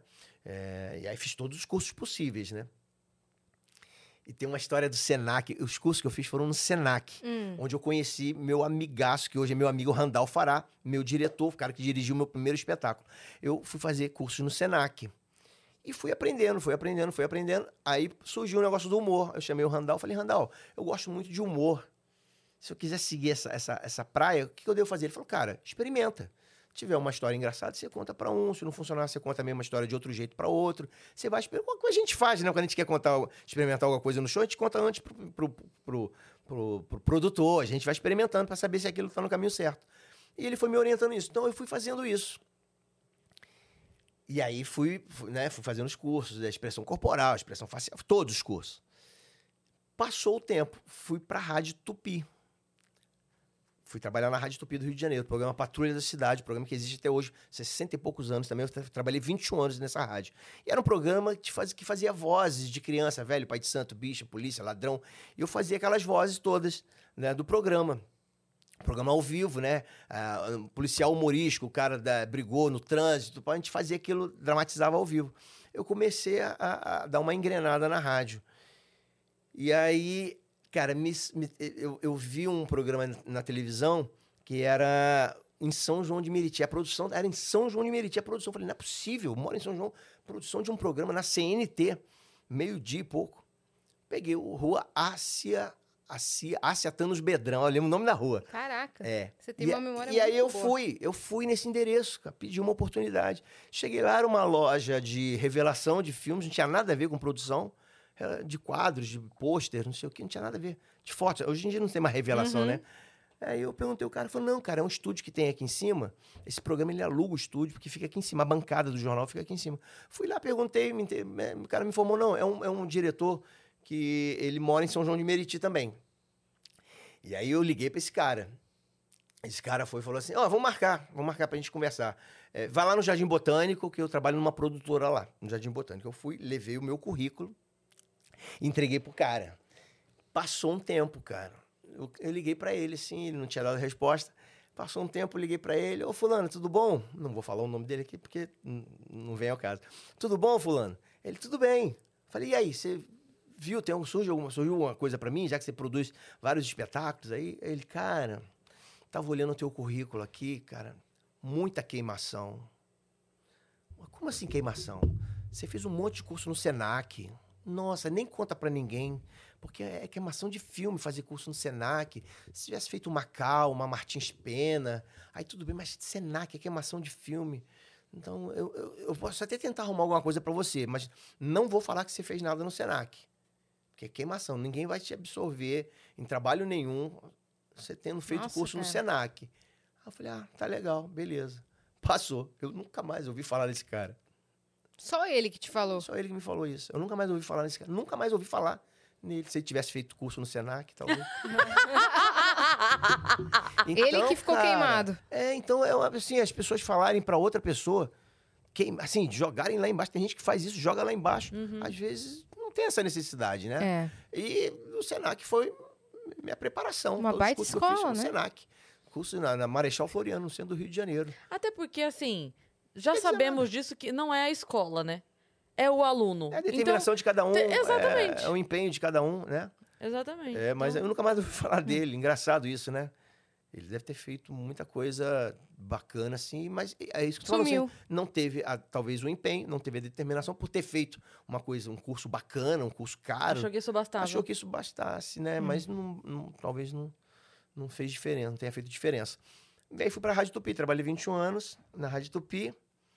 E aí, aí a gente se perdeu. Eu me perdi completamente. Na Rádio Tupi você foi fazer personagem? Aí eu fazia as vozes de criança, velho, polícia, bandido. Contando história ou dando notícia? Não, o, o narrador, ele narrava a história, ele apresentava a história. O narrador fazia a abertura da história e entravam os radioatores, que era eu, Cordélia Santos. Ah. E a gente fazia aquelas vozes ali. Aí, vai passando aí, extractando aí, senão a gente vai meter uma bala na tua testa aí, seu vagabundo, não sei o quê. A gente fazia, fazia aquelas dramatizações. Começou a fazer fui me- construção de personagem pra preparar- voz. Foi. E aí foi onde surgiu o Paulinho Gogó. Ah. Foi onde surgiu o Paulinho Gogó, que eu passava na Rua do Livramento, que era a Rua da Rádio. E ali, cara, eu, eu tinha necessidade, porque tinha no quadro da Patrulha da Cidade, no programa da Patrulha da Cidade, uma hora em ponto, tinham os aniversários. Que o locutor, ele dava os aniversários, né? Ele mandava abraço, aniversário da Cris Paiva hoje, parabéns, Cris Paiva, seus familiares estão mandando um beijo pra você. Eu falei, pô, acho que nesse horário aqui cabe um personagem pra dar os aniversários. E aí eu passava na Rua do Livramento, e aí eu via no sindicato dos arrumadores do Cais do Porto, uns caras vestidos com camisa de seda javanesa, sapatinho bicolor, calça de vinho, os caras tudo malandreado, pá. E eu falei, cara, acho que isso dá um personagem. Eu ficava ali prestando atenção no botequim, olhando eles conversando, anotando alguma coisa. E aí os caras contavam derrotas, contavam do chifre que eles tinham colocado na mulher, do chifre que eles tinham descoberto que a mulher tinha colocado neles. Falei, cara, os caras contam isso com a maior naturalidade. Falei, vou criar um personagem. E ficava prestando atenção neles. Só que eu não tinha, eh, eu tinha ideia, tive a ideia do personagem e eu não tinha a voz do personagem. Ficava em casa tentando descobrir uma voz. E olha que eu fazia um monte de vozes na patrulha, várias vozes, e o personagem eu não conseguia achar nenhuma. E aí um dia eu tô lá no botequim, mais cedo, cheguei mais cedo. Aí chegou um cara, um negão de uns dois metros de altura, assim. Ele entrou no botequim e falou: Ô, seu Manel, coloca uma daquelas que engasgou o gato aí pra mim. Aí o cara era o Paulinho Gogó. O jeito de falar, a timbragem dele, a voz, o jeito, o olhar. Era o Paulinho Gogó. O, o malandrinho, assim. Ele, coloca uma daquela que engasgou o gato aí pra mim, seu Manel. Tudo tranquilidade aí, tranquilo no mamilo, 12 por 8. O cara era, era o Paulinho Gogó. Eu falei, e eu fiquei olhando assim pra ele, fiquei vidrado olhando pra poder pegar a embocadura, pegar o jeito, né? Pegar o timbre da voz. Aí o cara já me A encarando o quê aí? O cara fez isso. Fez isso? Porque eu não reparei. Não acredito. Eu não percebi que ele tava percebendo que eu tava olhando pra ele. Porque eu Aham. fiquei assim, sabe quando você fica olhando? Sim. Eu fiquei olhando pra ele, aí ele falou: Seu Manel, é, pode frequentar homem sexual agora no estabelecimento do senhor? Aí eu fiz assim, ô parceiro, não, não, não tenho nada contra, mas não sou. Não sou gay, não sou nada. Eu trabalho aqui na Rádio Tupi, expliquei pra ele a situação, né? E eu tenho um personagem que me faltava a voz. Você tem a voz do meu personagem. E por isso que eu fiquei prestando atenção em você. Por isso que eu fiquei prestando atenção em você. Você. É, aí ele falou: ah, tu, tu, não é, tu não é boiola, não? Eu falei: não sou, não. Ele, ah, ô seu Mané, achei que ia pegar mais um hoje. o cara era o Paulinho Gogó. Aí fiquei trocando ideia Tipo, com ele. batendo papo. divertido, assim, leve. Bem humorado, fiquei trocando ideia com ele, batendo papo, pra ele sugar bastante as informações. Fui pra casa, experimentei na rádio no outro dia. E, e ele curtiu a ideia de você. é, Nem se ligou muito. Não? Ele nem entendeu direito da rádio. Ele nem, Será que hoje nem ele, sabe? Eu, eu- eu me pergunto sempre isso. Eu nunca mais vi esse cara. Eu não sei se hoje ele associou, se ele é vivo, tomara que seja.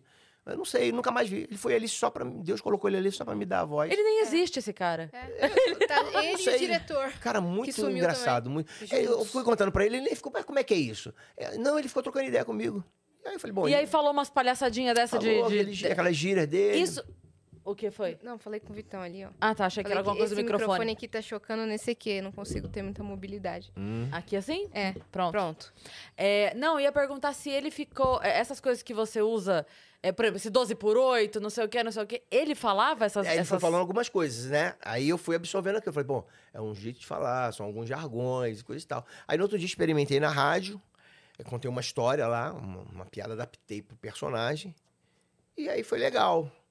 Foi legal. Comecei a fazer todo dia. Mandava os alôs, mandava. Ah, hoje tá aniversariando aí o João Roberto da rua Vice Fielder com Adolfo Dias, não sei o quê, coisa e tal, papapá. E contava uma história. Dava os aniversariantes, os alunos e contava uma história. E o personagem foi ingresso, porque era uma, é uma audiência até hoje muito grande da Patrulha da Cidade. Meio-dia parava. A Patrulha da Cidade, você ia andando. Eu ficava de férias, eu ia andando assim no calçadão de Duque de Caxias, da José de Alvarenga, eu ia ouvindo a patrulha, porque o camelô tava ouvindo, a farmácia tava ouvindo, o botequim tava ouvindo. Era um negócio surreal. É até hoje.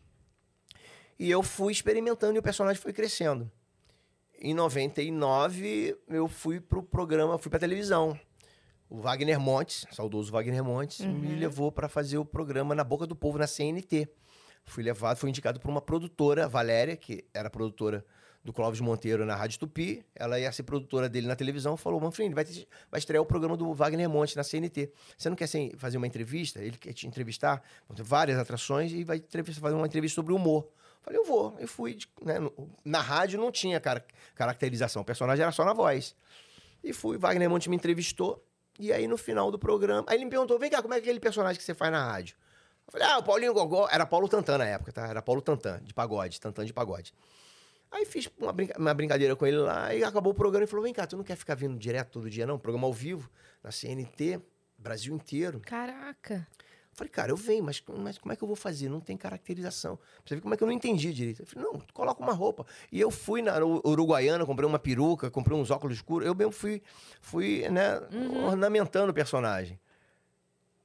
E comecei a fazer o programa do Wagner Montes. E ele me deixava à vontade. Ele falou, fica na plateia. Quando você tiver uma ideia, você brinca comigo. Me sacaneia, faz qualquer coisa. E eu fui ali, cara, aleatoriamente, no voo cego, fazendo as brincadeiras. E ali eu comecei a lapidar o personagem pra televisão. Tanto é que a oportunidade que o Wagner me deu foi tão grande. Porque eu falei, quando ele me chamou pra trabalhar, eu falei assim, por isso que, às vezes a gente tem que acreditar na gente, né? Apostar na gente. Ele me chamou pra trabalhar, eu, eu falei assim, "Ah, mas como é que mas você vai me contratar alguma coisa? Eu não sabia, né? Eu não, eu- será que eu posso? Que eu, eu trabalho na rádio? Ele, não, rádio não tem nada a ver com televisão, não tem nada a ver, mas eu não vou te contratar, não. Eu falei, tá bom, tá mãe. Não tem problema, não. Você ia falou, por "Tá." Eu conta. falei, também não vou te pagar nada. Você não vai te pagar nada. Eu falei, tá bom também. Falei, você vai me pagar muito mais do que você imagina. Ele, como assim? Falei, um dia você, me, você vai ter a resposta. E eu comecei a fazer. Nove meses depois, aí eu fui chamado para fazer a escolinha do professor Raimundo. Que o Chico Anísio, ele já ouvia a rádio Tupi, ele já tinha sido comunicador da rádio, comentarista esportivo, através do Luiz Penido, que era um narrador esportivo, meu amigo até hoje, junto com o Apolinho, o Aston Rodrigues. Eu fui fazer esporte na rádio, depois da patrulha também. E aí as coisas foram, foram se, né, foram se interligando ali. E aí me chamaram para começar a fazer os testes na escolinha do professor Raimundo. Você já queria ir pra escolinha? Já era sonho de criança. Eu via a escolinha do professor Raimundo, era criança, falava. Como foi essa notícia falava, pra ah, que legal, fazia a escolinha, erra, erra a resposta e ganha oito, né? Mas sonho de criança, estudar na escolinha, não é fazer como artista, eu não, não tinha, ideia do que era, que era um humorista. Pai, que legal, pai, a escolinha, a gente erra a resposta e ganha sete, né? Eu queria estudar nessa escolinha aí, pai. Meu pai, ah, tá bom. E aí eu fui Como pra- chegou a notícia pra você da escola? da escolinha? Não foi, foi? de uma hora para outra, não. Foi, foi no lenga-lenga, Ah, ok. foi arrastado, foi um negócio difícil. Vai, não vai, a escolinha Teste. sai do ar, faz teste, a escolinha sai do ar, volta pro ar, Tá. muda de horário. Aí o personagem não tinha como entrar naquele momento. Foi arrastado demais. Eu fui, comecei a fazer os testes na escolinha. E um belo dia, ah, a escolinha tinha saído do ar. A escolinha voltou, eu recebi a notícia através do jornal o Globo, segundo caderno.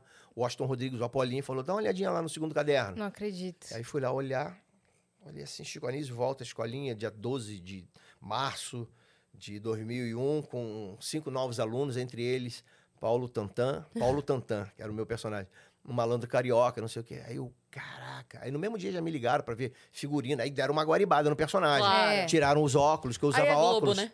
Que eu usava óculos, né? E o óculos tira, é, tira a, A expressão. expressão. Então tiraram o óculos, diminuíram a peruca. E aí começaram a dar uma guaribada. Eu fiz a escolinha com aquela galera toda que eu falava que queria estudar. Quem que tava? É, Fafi? Fafi Siqueira, né, é, Lúcio Mauro, Nossa, cara. Nossa. Ticró, Rogério Cardoso, sentava do meu lado Rogério Cardoso, que era um negócio Sonho fabuloso, realizado. surreal, um negócio maluco. É, Berta Loran, Nessa da Capitinga, Pedro Bismarck, que é um cara Nossa. importantíssimo na minha vida. Minha vida profissional é antes e depois de Nessa da Eu Capitinga. adorava quando eu era Foi criança o cara que me ensinou a, a- a- tudo que eu podia fazer e me ensinou a não cair nos buracos que ele caiu na Uhum. profissão. Assim, de, de- tombos, né? Sim. Não de, de coisas erradas, mas de tombo. Ó, não faz isso que aqui eu fiz deu errado. Ali deu... Então eu deixei de cair em muitas coisas assim. E aí, pô, seu boneco. hum, Aquela galera toda ali. é coisa Que sensacional. incrível. Orlando Drummond? não? Orlando Drummond. Que honra, hein? 80 na época ele tinha 80 e poucos anos. É. 82. E alma de criança, cantando, brincando, saltitando, sempre feliz. Ele Uhum. morreu com 102 anos, né? Sim, por aí, né? Uhum. Vozes incríveis, é, né? Que ele sensacional. Então era uma coisa assim muito muito maluca na minha vida, cara. Assim, as coisas foram acontecendo. Até hoje as coisas acontecem assim na minha vida, né? Engraçado, eu, eu aí acabou a escolinha do professor Raimundo. Aí muita gente foi pro Zorra e eu não fui, não me chamaram, porque migrou muita gente. Nessa Capitinga foi pro Zorra. Alguns que já estavam lá foram pro Zorra e eu fiquei eu fiquei patinando ali Lúcio dentro. Mauro foi. A escolinha, Lúcio Mauro foi. E eu fiquei patinando ali, cara. Eu era novato, a escola- eu fiz a escolinha durante um ano só. Então eu fiquei meio frustrado mesmo, assim, porque a última edição da escolinha, eu fiz a última edição da escolinha. Tipo, a hora que eu chego, né? Porra, na minha vez, cara. E o Nesta Capitinga me ligou, me jogou lá em cima. Jogou minha moral lá em cima, porque eu fiquei, três- fiquei três dias, malzão, né? E aí, vai pro Zorra, não vai, vai pro Zorra, não vai. E aí fui pro Zorra. Fazer um- uns personagens que não eram Paulinho Gogó. Coisa que eu queria fazer. E os redatores escrevendo que eram os mesmos da escolinha, que é o auditor de Gonzaga, né? O Nani, falecido Nani, faleceu há pouco tempo. E aí escreviam quadros pro Zorra, né? Botequim do Gogó, com jogo de bicho, com não sei o quê. E o Sherman não me, não me via. Não, não é que o Sherman não me queria, ele não, não, não enxergava aquilo, né? Não era o momento, não era, não era o momento realmente. Talvez se eu tivesse feito lá, talvez tivesse mudado toda a minha trajetória. E aí comecei a fazer um quadro com o André Matos, que falava que tinha que fazia a escolinha, ele fazia meu querido, eu te amo, né? Professor Raimundo fazia um, um cara Uhum. enganador, né? O André fazia um cara traído pela mulher, ele filmava a mulher traindo ele e chamava os amigos para ver a mulher traindo ele, para os amigos é, auxiliarem ele, darem força para ele, para ele se separar da mulher. Quem era um desses amigos? Eu, Leandro Hassum Não acredito. e Davi Cardoso Júnior. A gente fazia sempre ele. Solta a fita, Vicuinha. Não sei o que. Ele mostrava a fita da mulher traindo. Aí, quando um momento legal da traição ali do casal, ele parava a fita. Tá vendo só? Eu vou separar. Eu disse, não, não tá te traindo. Ela tava tomando banho de banheira pra relaxar. Continua, Solta a continua. fita, Vico. o Bordão. Eu lembro Solta a desse- fita, Vicuinha. Leandro Hassum. Passou, o Chico foi fazer um show no Rio Design Center. Me chamou pra poder fazer uma participação no show dele. Eu falei, Chico Anísio me chamou, cara, que coisa maluca. Cheguei lá, quem ia fazer uma participação também? Leandro Hassum. Cara, fizemos a participação, passou, a vida né, nos levou para caminhos diferentes. E hoje, a gente, legal, a gente está eu Fazendo filme Leandro junto. Hassum, que é um negócio surreal. Eu assisti a entrevista dele aqui. Sim. É um fabuloso. Leandro Hassum é, Muito seu amigo. é, A gente não convive muito, ele mora em Orlando, né? Mas Sim. a gente não, vou- não vou nem dizer que ele é muito meu amigo. A gente se dá muito bem, ele me trata com muito carinho. É amigo, aquela Mas coisa você de tem uma né? trajetória que ficou Sim. se esbarrando o tempo é, a gente todo, foi se né? esbarrando, ele é no mesmo escritório que eu, do Sérgio Said. Então, a gente convive muito pouco, mas quando a gente tá junto, a gente trabalhou junto, a Trabalha gente se muito, divertiu né? o tempo inteiro. Sim. Trabalham faz, muito juntos. É, é, é, é. Faz parte um da história do outro, né? Muito legal. E o Hassum é, também é, é, meio, é meio na bote, assim, ele é hiperativo também, né? O Aham. Hassum, ele É. é todo... Pá, ele- ele é- E aí tem a praça. A- aí veio, aí depois eu fui pra praça. Através de quem? Do, do, do cara que me deu a notícia, junto com o cara que me deu a notícia do joelho, do repórter. Da Rádio Globo na época, já estava na Rádio Tupi. O, o, o Apolinho tinha ido pra Rádio Tupi. O Alberto Brandão, o repórter, tinha ido pra Rádio Tupi. E ficaram meus amigos. E eu almoçando com eles, eh, eu tava no Zorro ali, tava meio insatisfeito, porque eu não tava fazendo Paulinho Gogó. O Apolinho vai e atende o telefone. Quem era? Moacir. Ah, Moacir. Moacir é Moacir. Sim. Qualquer, qualquer Moacir. Ele tá conversando, oi, Moacir, tudo bom? Meu afilhado, não sei o quê. Papá. Quando acabou assim, ele... Peraí, peraí, Moacir. Peraí que tem uma pessoa querendo falar contigo aqui. É, tô aqui com o Manfrini, ele tá insatisfeito lá no Zorra. Fala com ele aqui. Aí eu... Ai. Não, mas quem é ele? Moacir. Falei, que Moacir? Ele, Moacir Franco, eu sou padrinho de casamento dele. Ele, fala com ele. Eu falei, oi, Moacir, com a boca cheia de feijão de. Tudo bom, Moacir? Falar o quê com ele? Tudo bom? Ele, tudo bem, meu filho, como é que você tá? E aí, tá, tá insatisfeito lá? Eu falei, tô. Olha, eu tô aqui com o Carlos Alberto. Vou perguntar a ele se ele não quer trazer o Paulinho Gogó pra praça. Tá bom, tá bom. Aí, ah, pediu pra você vir semana que vem pra conversar com ele. Aí o Moacir me esperou, mandou o motorista dele me buscar em Congonhas, me levou lá pro, pro sítio, pra casa onde ele morava, em Cuti, acho que ele mora lá até hoje. Uhum. Depois o Moacir me levou pro SBT. Quando eu cheguei no SBT, dei de cara com a Fafi Siqueira, que já, vinha, já tinha feito a, a escolinha Aham. comigo, e já me recebeu bem. Canarinho, lembra do Canarinho? Lembro. Fazia o telefone, né? Sim. Adorava. Aí já falou meu bordão, quem não tem dinheiro conta história. E aí eu já me senti mais assim, mais, mais bem acolhido, né? Sim. Aí eu não tava podendo entrar ninguém, que a praça tinha. O SBT tinha dispensado várias, vários humoristas. Cortado alguns É, gastos, exatamente. né? E aí eu fiquei conversando com a dela. E não podia, não tinha como, porque não tinha verba. Aí fiquei pensando, falei, caramba, eu vou, eu vou blefar agora. Vou blefar. Falei a dela, quais são os empecilhos? Porque era importante que eu fizesse o Paulinho Gogó, né, novamente, né? Ainda mais na praça é nossa.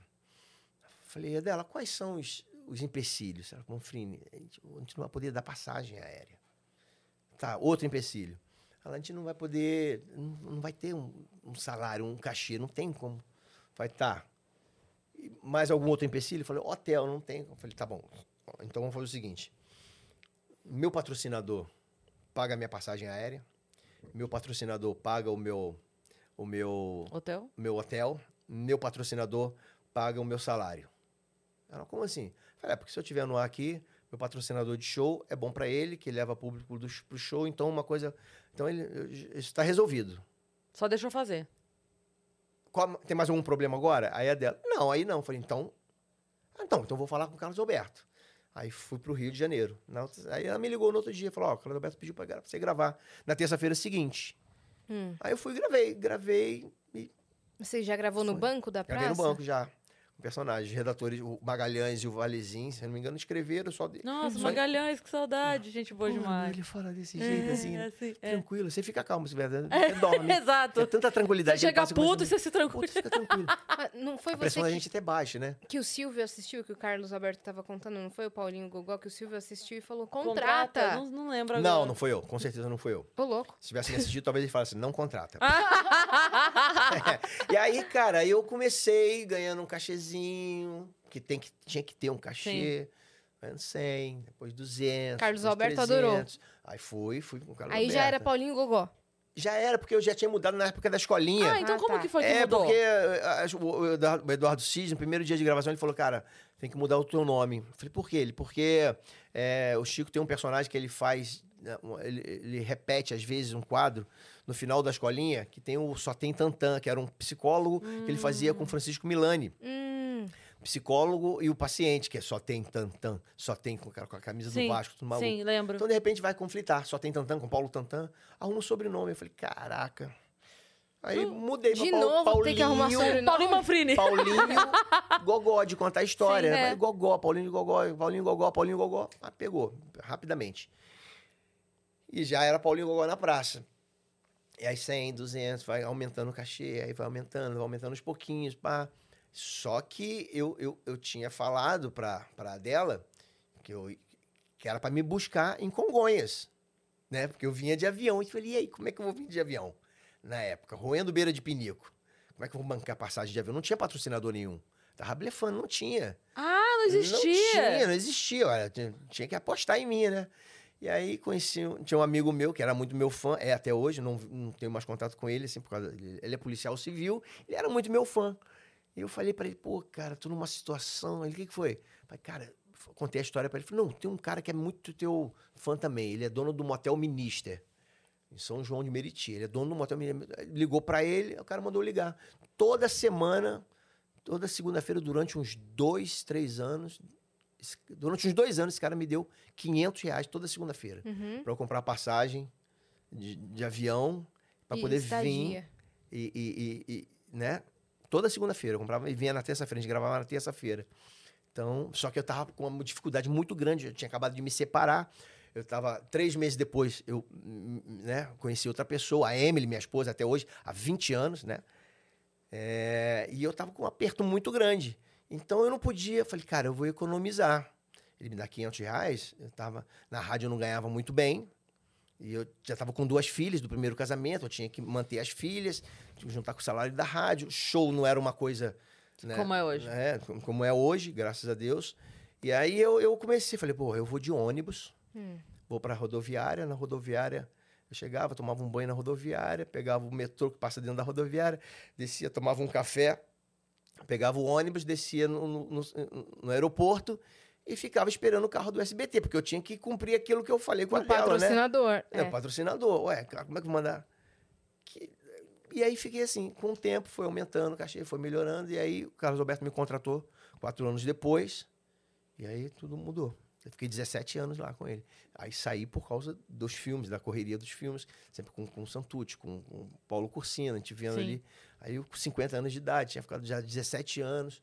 Na época, quando comecei a pensar na possibilidade de sair, eu estava com 15 anos de praça. E foi um negócio muito difícil, porque eu tenho uma ligação muito forte com a praça, tenho uma ligação muito forte com o Carlos Alberto. Né? E a gente nu- nunca teve nenhum tipo de problema. A gente se fala esporadicamente, e aí, como é que você tá? Tudo bom? Ele brinca comigo, pô, se me ligar na terça, grava na quarta, né? E aí, é, a gente, eu vou gravar, o, enfim, eu não tenho problema nenhum com ele, mas for, for- a minha vida foram assim, tudo de aposta, tudo de acreditar, isso aqui eu vou fazer e, e acontecer, isso eu vou fazer e acontecer. O filme, o Frota, o, lance do filme que surgiu na minha vida, que me deu esse, esse, esse start foi o Frota. Alexandre Frota, cara. O Frota fazia o Batman, o Batman, o Robin, sei lá, Uhum. na praça. E o Frota, aquele jeitão dele, né? Que o Frota não é forte, ele é grande, né? A estrutura do corpo do Frota é grande, Sim. ele entra ele da altura dessa porta. Eu tô passando no corredor da praça, é o Frota. Porra, e aí, Gogó, beleza? Falei, beleza. Caraca, você imita todo mundo, Não, não imito, não. Não, fazer brincadeira, assim, não- nem, nem, nem exercito isso, não. Ele aí, beleza? Sabe? Porque você não viu o Enio imitando o Frota. o Enio Ah, Vivone. nossa, é o. Enio é Falei incrível. pro Enio. Enio, vai ficar mais assim, perfeito, só falta você fazer filme pornô. Aí vai ficar essa imitação perfeita. E aí, cara, ele aí, Gogol, beleza? Eu falei, beleza. Porra, por que, que tu não faz um filme, meu irmão? Aí fiquei assim, olhando pro Frota. Que filme? Do Frota? nadão. né? Que tipo de filme, Ele né? falou, que filme, Frota? Ele, porra, não é pornô não, irmão. Faz um filme do Gogó. Eu falei, ah, Frota, eu não faço a mínima ideia como acontece. Não sei como é que se procura isso. Eu sei fazer show, né, teatro, eu sei fazer rádio, eu sei fazer televisão. Agora, cinema não... Ele é muito gente boa, né? Frota comigo sempre foi muito Cara, boa. eu, eu falo isso porque, assim, Cara, tem, comigo. enfim, ó, ó, cada um tem a sua opinião sobre a pessoa e tá tudo certo. Mas a gente fez o fritada com ele, né? Com Sim. o Frota. E eu falo pra todo mundo, foi um dos convidados mais gentis. Comigo, cara... Você, A gente no camarim- Ele é isso, ele é aquilo, ele pode até ser, mas comigo, comigo... Eu também não tenho um A pra falar. E vou te nada. falar, teve convidado que foi, outro convidado, que foi, é, tipo assim, abusado de camarim, de, de- do jeito de tratar as pessoas e tal. O Frota não fez questão de camarim separado, ele ficou junto com a gente. É, fica junto com a galera. E digo mais, a gente tava ali e a gente é nervoso, passando piada, ajeitando coisa, fechando roteiro e tal. Eu sei que teve uma hora que alguém virou e falou: Ah, não sei o que, Diago. Ele falou: Eu vou buscar o convidado. Aí a gente. é. Não, a gente. ele- Não pode deixar que eu Gente, vou buscar. ele- eu tô aqui parado, eu vou lá buscar água. E foi e trouxe pra todo mundo e a gente assim. Então, ele, eu não tenho nada pra Então, falar dele. é isso que eu tô falando. Eu não sei o que tem pra falar dele. Eu não posso falar um A, cara. E ele é que- ele foi. Ele que deu esse Nossa. start. Por que, que tu não faz um filme, meu irmão? Falei, ah, o pessoal gosta de você pra caramba, pô. Faz um filme. E não tinha mais tanto eu- filme de personagem de humor, né? Não, Aí eu falei, Frota, Desde eu os não... Trapalhões, É, não eu falei, Frota, eu não faço a mínima ideia a quem procurar, a quem buscar. Ele, não, tem um parceiro aí que faz uns projetos aí, vou falar com ele pra poder tu, fazer uns filmes aí. Pensa aí num roteiro, pensa numas ideias aí, meu irmão. E aí, o que, que você vai gostar de fazer, que depois a gente conversa. O Frota nunca mais tocou no assunto. pô. Aí eu também não Ele queria ficar... surgiu com a ideia. Eu também não queria ficar, e aí, Frota? E aí, Frota? Eu não queria Falou com ficar a assim. pessoa? É, não tocou no assunto, enfim. Só que eu fui fazer um show em, em, em BH, no Teatro Alterosa, que nem existe mais esse teatro, infelizmente. Cara, atendendo o pessoal, tirando foto, um rapazinho chegou assim, e aí, quando é que vai ter o filme do Paulinho Gogó? Eu falei, como é que é? Ele, um filme do Paulinho Gogó. Falei, como assim? Não sei, não sei. Quando. Fui fazer um show no Rio Grande do Sul, uma senhora, ó, tá, tem um filme do Paulinho Gogó, né? Isso começou a acontecer. O Frota tá pagando a gente? Aí eu falei, não, aí eu comecei a entender, cara, será que isso está no inconsciente coletivo? As pessoas estão pensando isso? E aí comecei, aí comecei a pensar de fato nessa possibilidade. Só que eu não sabia como, né, a quem procurar. Lembrei que o Paulo Cursino me seguia no, no Twitter. mandei uma. Como é que é o nome? No DM. Twitter? Uma DM. E Paulo Cursino não viu aquilo. Ele não vê. Não, ele não mexe, ele mexe, ele é mais ativo no Facebook. É. Magalhães Júnior, redator da praça. Falei, Magalhães, você conhece o Paulo Cursino? Ele, claro que conheço. Eu fiz, escrevi com ele, não sei o quê, a família não sei o quê, escrevi. Ele Magalhães Júnior fez, eu acho que ele escreveu tudo na, na vida, né? Não, eu tenho. Eu falei, você tem o telefone do Paulo Cursino? Ele, Não, vou passar pra você. Aí me passou o telefone do Paulo Cursino. Eu liguei, mandei a mensagem pro Paulo Cursino. Eu estava chegando em Divinópolis para fazer um show. Mandei uma mensagem no WhatsApp. Paulo Cursino, Manfrini, tudo bom? Podia falar contigo rapidinho? Ele me respondeu: Fala, Manfrini, pô, cara, eu sou teu fã. Pô, tu tá fazendo show no Japão, em Boston. Pá, fazendo show pra caramba, te acompanhando, show tudo lotado. Caramba. ele falou: Cara, eu falei: opa, cara me conhece, conhece. né, bicho? Cara tá me acompanhando. O, o Cursino é ligado em tudo, em cara. tudo. Tudo. Ele, às vezes eu postei alguma coisa outro dia, ele mandou mensagem. Pô, eu falei, você tá vendo o que eu tô postando? Ele é antenado. Tudo. Antenado. Ele é Tudo. uma- uma- a, antena dele rece- É. recebe Nossa, eu admiro tudo. demais ele, cara. E aí ele Quero falou- fazer alguma coisa com ele um dia. E aí ele falou, olha- ele falou assim, aí vai fazer, com certeza. E aí ele falou assim, cara, olha só, eu vou entrar numa reunião aqui agora. Tu, é, quanto tempo de conversa? Falei, não, cara, eu tô chegando pra fazer o check-in aqui no hotel. Fala o seguinte, eu te, falo, te ligo amanhã. Ele, não, que hora tu chega do show? Falei, ah, chegou 11 horas, 11 e meia, o show vai ser cedo, aqui 8 horas. Só acaba o show, vou jantar e venho pro hotel. Não, pode me ligar. Falei, tem certeza? Não, eu durmo tarde, pode me ligar. Cheguei 11 e pouca. Na época, a telefonia celular era muito ruim, não Aham. pegava direito o meu telefone. Liguei do, do quarto do hotel. Ele aí, cara, como é que tá? Pô, tô com uma ideia, simpaticíssimo comigo. E é legal isso, você vê que as pessoas têm, né? Ser recebido legal é muito bom, né? É. De forma eh, bacana, é muito legal. E aí eu, eu falei, ó, vou te fazer uma pergunta. Se for uma besteira, você desliga na minha cara, não conta pra ninguém que é pra eu passar vergonha só com você. se fizer sentido, se tiver lógica, me dá uma orientada. Ele, beleza. Aí contei pra ele a história do Frota e essa história que eu contei aqui agora. Eu falei, e aí? Procede? Há, há possibilidade?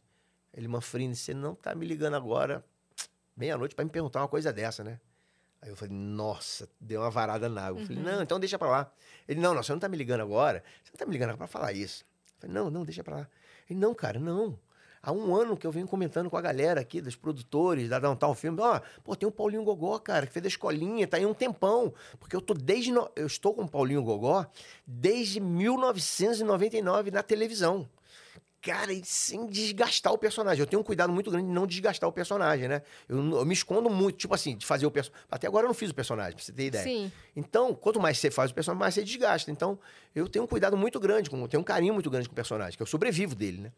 Então, eu falei assim, cara, ele falou, "Cara, eu venho conversando, mas aí vem um, vem outro, aí tu vai ficar, mas já que você tá me ligando e aconteceu isso, vamos marcar, vamos conversar. Você vai estar no Rio quando? Eu falei, amanhã. Tô indo pro Rio agora.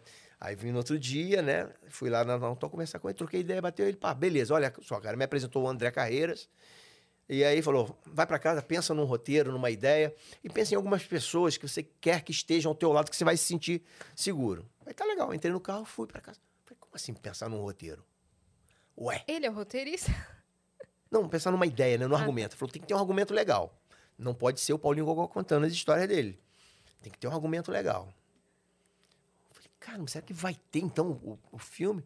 Liguei pra ele, Luciano, você mandou pensar, não- vai ter o filme? Ele, claro que vai, pô. Falei, caraca, bicho, olha como é que a vida é, é louca. Pra casa, fiquei pensando em umas situações, pá, o que, que o Paulinho Gogó podia fazer. E nada, não, não vinha nada, né? Aí ele me ligou três meses depois. Manfrini, deu uma estagnada, tá? Mas não zerou, não. Porque a gente estava fazendo umas outras coisas aqui agora, mudou uns esquemas aqui, mas continua. Vou te avisar quando voltar. Fica tranquilo que a minha ansiedade é zero. E a minha ansiedade é zero. Você fala assim, daqui a três anos você vai, vai receber 5 milhões de dólares. Vai, esqueço, vai daqui a- aguardar tranquilo. Vou aguardar daqui a seis anos. Eu não fico assim, ah, falta quatro anos, falta três anos, não, não fico, não. É, eu não morro por antecipação, não. E aí, uns quatro meses depois, ele me ligou, Manfrini, vamos retomar a parada? Vamos embora? Dá um pulinho aqui pra gente conversar. Foi ele me apresentou o Santucci, e aí me apresentou todo mundo, papapá, papapá, papapá. Manfrini, Nega Juju. Quem vai ser a Nega Juju? Eu falei, cara, eu não sei. Porque a Nega Juju, eu só falo dela. Então, há muitos anos que eu falo dela na rádio, falo dela na televisão. Muita gente imagina ela, mas cada um imagina de um jeito. Então, eu tenho Sim. medo de mostrar e a pessoa, ó, a nega Juju é assim. hum, imaginava que ela fosse baixinha, gordinha, ou então que fosse autona, com peitão. Tenho medo de frustrar a pessoa que imagina. Não, mas cinema tem que ter um. Tem que ter. Tem que ter, um, um- tem que ter um- uma coisa nova pra poder levar o pessoal pro cinema. Falei, tá bom. Mas a gente pode fazer também, tipo a, a do Tom Jerry. Lembra do Tom Jerry? A dona, que só aparecia a batata da perna dela? Nunca Sim. aparecia a cara da dona Sim, do, sim, do- do- do Tom. Né? Quando ela aparecia, aparecia. Eu falei, pode ser a nega Juju. Vai ser. Quando ela for mostrar o rosto, pum, corta. Mostra a bunda da nega Juju, quando ela corta, corta a cena. Então eu falei, mas aí o pessoal pode ficar frustrado, que o cara vai no cinema para ver a nega Juju, ele não vê. Então, os caras têm, eles têm a- o- os Aham. caminhos, né? É. Paulo Cursino sabe, né? Sabe tudo. Sabe tudo, né? Falei, caramba, né? Se tiver que ter a nega Juju, quem que você acha que deve ser? Aí eu falei, cara, assim, eu não consigo imaginar ninguém. A única pessoa que eu acho que é a cara da nega Juju é a do Vai Que Cola. A Cacau Protásio. Você conhece ela? Eu falei, não, não conheço. Mas eu acho que é a única que se enquadra ali, que poderia fazer. Maravilhosa. Vai vendo. Passou. Me chamaram, mas vem, vem, dar um, vem dar um pulinho aqui. Não, aí nesse dia falaram, leva pra casa esse roteiro aqui, dá uma lida nele. Eu fui, levei pra casa achando que já era um roteiro do filme do Paulinho Gogó. Comecei a ler, comecei a ler. Achei legal, divertida a situação, mas, cara, Paulo, Paulo Gonçalo de Lima. Paulo, tudo bem. Acho que o Paulo Cursino colocou um nome aqui pra poder.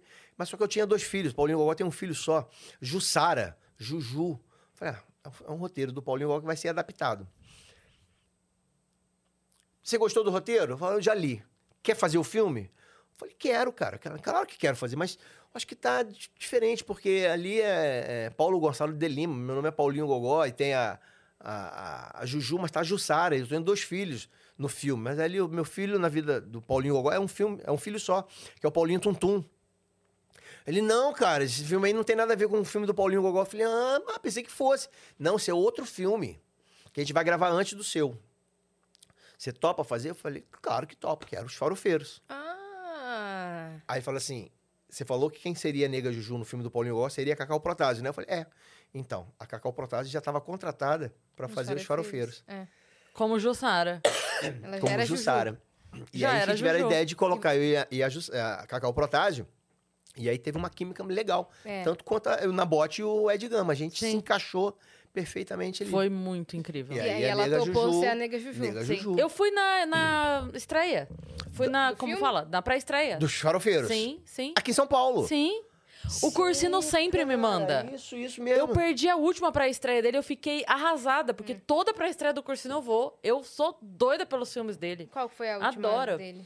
Ai, deixa eu ver aí. a última Não foi da. Não foi agora do. Bar- Não sei o que, da. da- Bariloche, não sei o que. que era lá. Bariloche, agora virou É. quatro mulheres em. É, da- com a tam- Michelle, Michelle Sim, Machado. a- Essa eu também perdi. Que foi com a.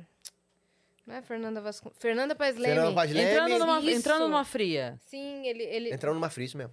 eles que mandaram Bariloche, também. É, perdi essa, essa pré-estreia também. Foi E aí- agora, foi dia. Foi em maio. Foi. E aí foi a Cacau Protásio. Que, que eu- na minha cabeça que ela já estava contratada para fazer os farofeiros, olha Uhum. que coisa. Né? E aí tudo se encaixou. E aí vocês fizeram o casal lá. Fizemos o casal, vamos fazer o outro casal. Agora, na... Aí eu fui pro Vai Que Cola. Ser o namorado da, da Cacau Protásio. Olha o aí. Bebeto, o porteiro Bebeto. que não tem nada a ver com o Paulinho. Como o Paulinho Gogó é muito forte, né, essas pessoas me veem, é o Paulinho Gogó.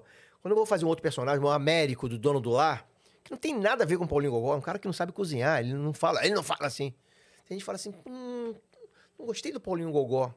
Não, não é o Paulinho Gogó. não é o Paulinho Gogó. Paulinho Gogó tá diferente. Mas não é o Paulinho Gogó. Não, não, Eles acham que você é o Paulinho Eles- é Gogó, porque isso que eu entendeu? falando, é, eu acho que é o. Paulinho Gogó. O, o, o Bebeto, o porteiro, ele fala assim, o TT, ele fala desse jeito, assim, ele é um porteiro aposentado. O Paulinho Gogó tá falando diferente. Não, não é, é outro personagem.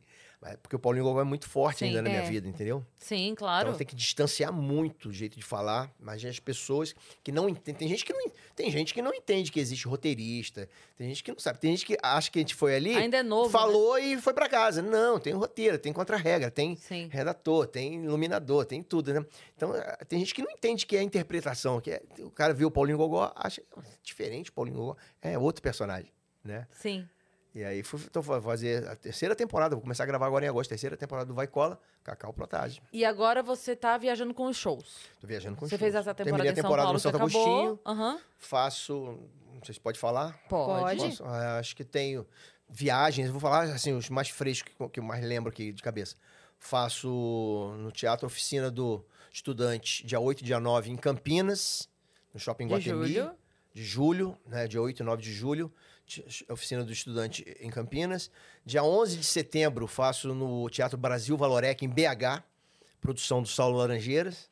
Tá? Dia 11 de setembro. Dia 18 de setembro, eu faço no Guairão, lá em Curitiba. Que 18 de setembro, no Guairão.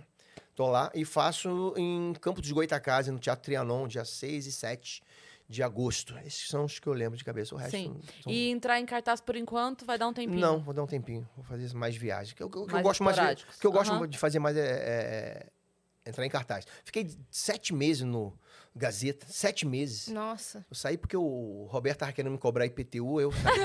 Tava Cara, o Roberto é um morando. Tava quase querido. Roberto, cara, o Roberto, Roberto, eu fui lá, Roberto, essa- que a que era? família, a família toda do Roberto. Eu não lembro o que, que era que tava rolando, que já, já tinha voltado os espetáculos, ainda tava a, a Com- exigência né? da máscara, é.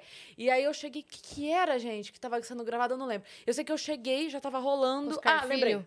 Foi o, o Pedro Letícia, que tava fazendo sim, o show sim. lá no Gazeta. Aham. Aí eu cheguei, e aí eu falei, ah, é pra ir e tal, pro camarim. Aí as pessoas meio. O que é essa pessoa querendo ir pra- lá pra trás? Quem Aham. é, né? E aí, ah, o Roberto, aí ele veio e falou, oi, pois não. Aí eu comecei a falar dele, Cris? Meu Deus, vem cá e tal. Ele é um querido, família cara. inteira, toda do Roberto, ele é fabuloso, cara. Eu fiquei, quase morei ali. Fiquei sete meses ali. Aí ele já tava te alugando Aí um quartinho lá no... de IPTU, eu falei, não. então- Aqueles camarim lá em cima que são É, de é, é, divisória, já divisória, tinham é, com teu é, nome lá. É, exatamente.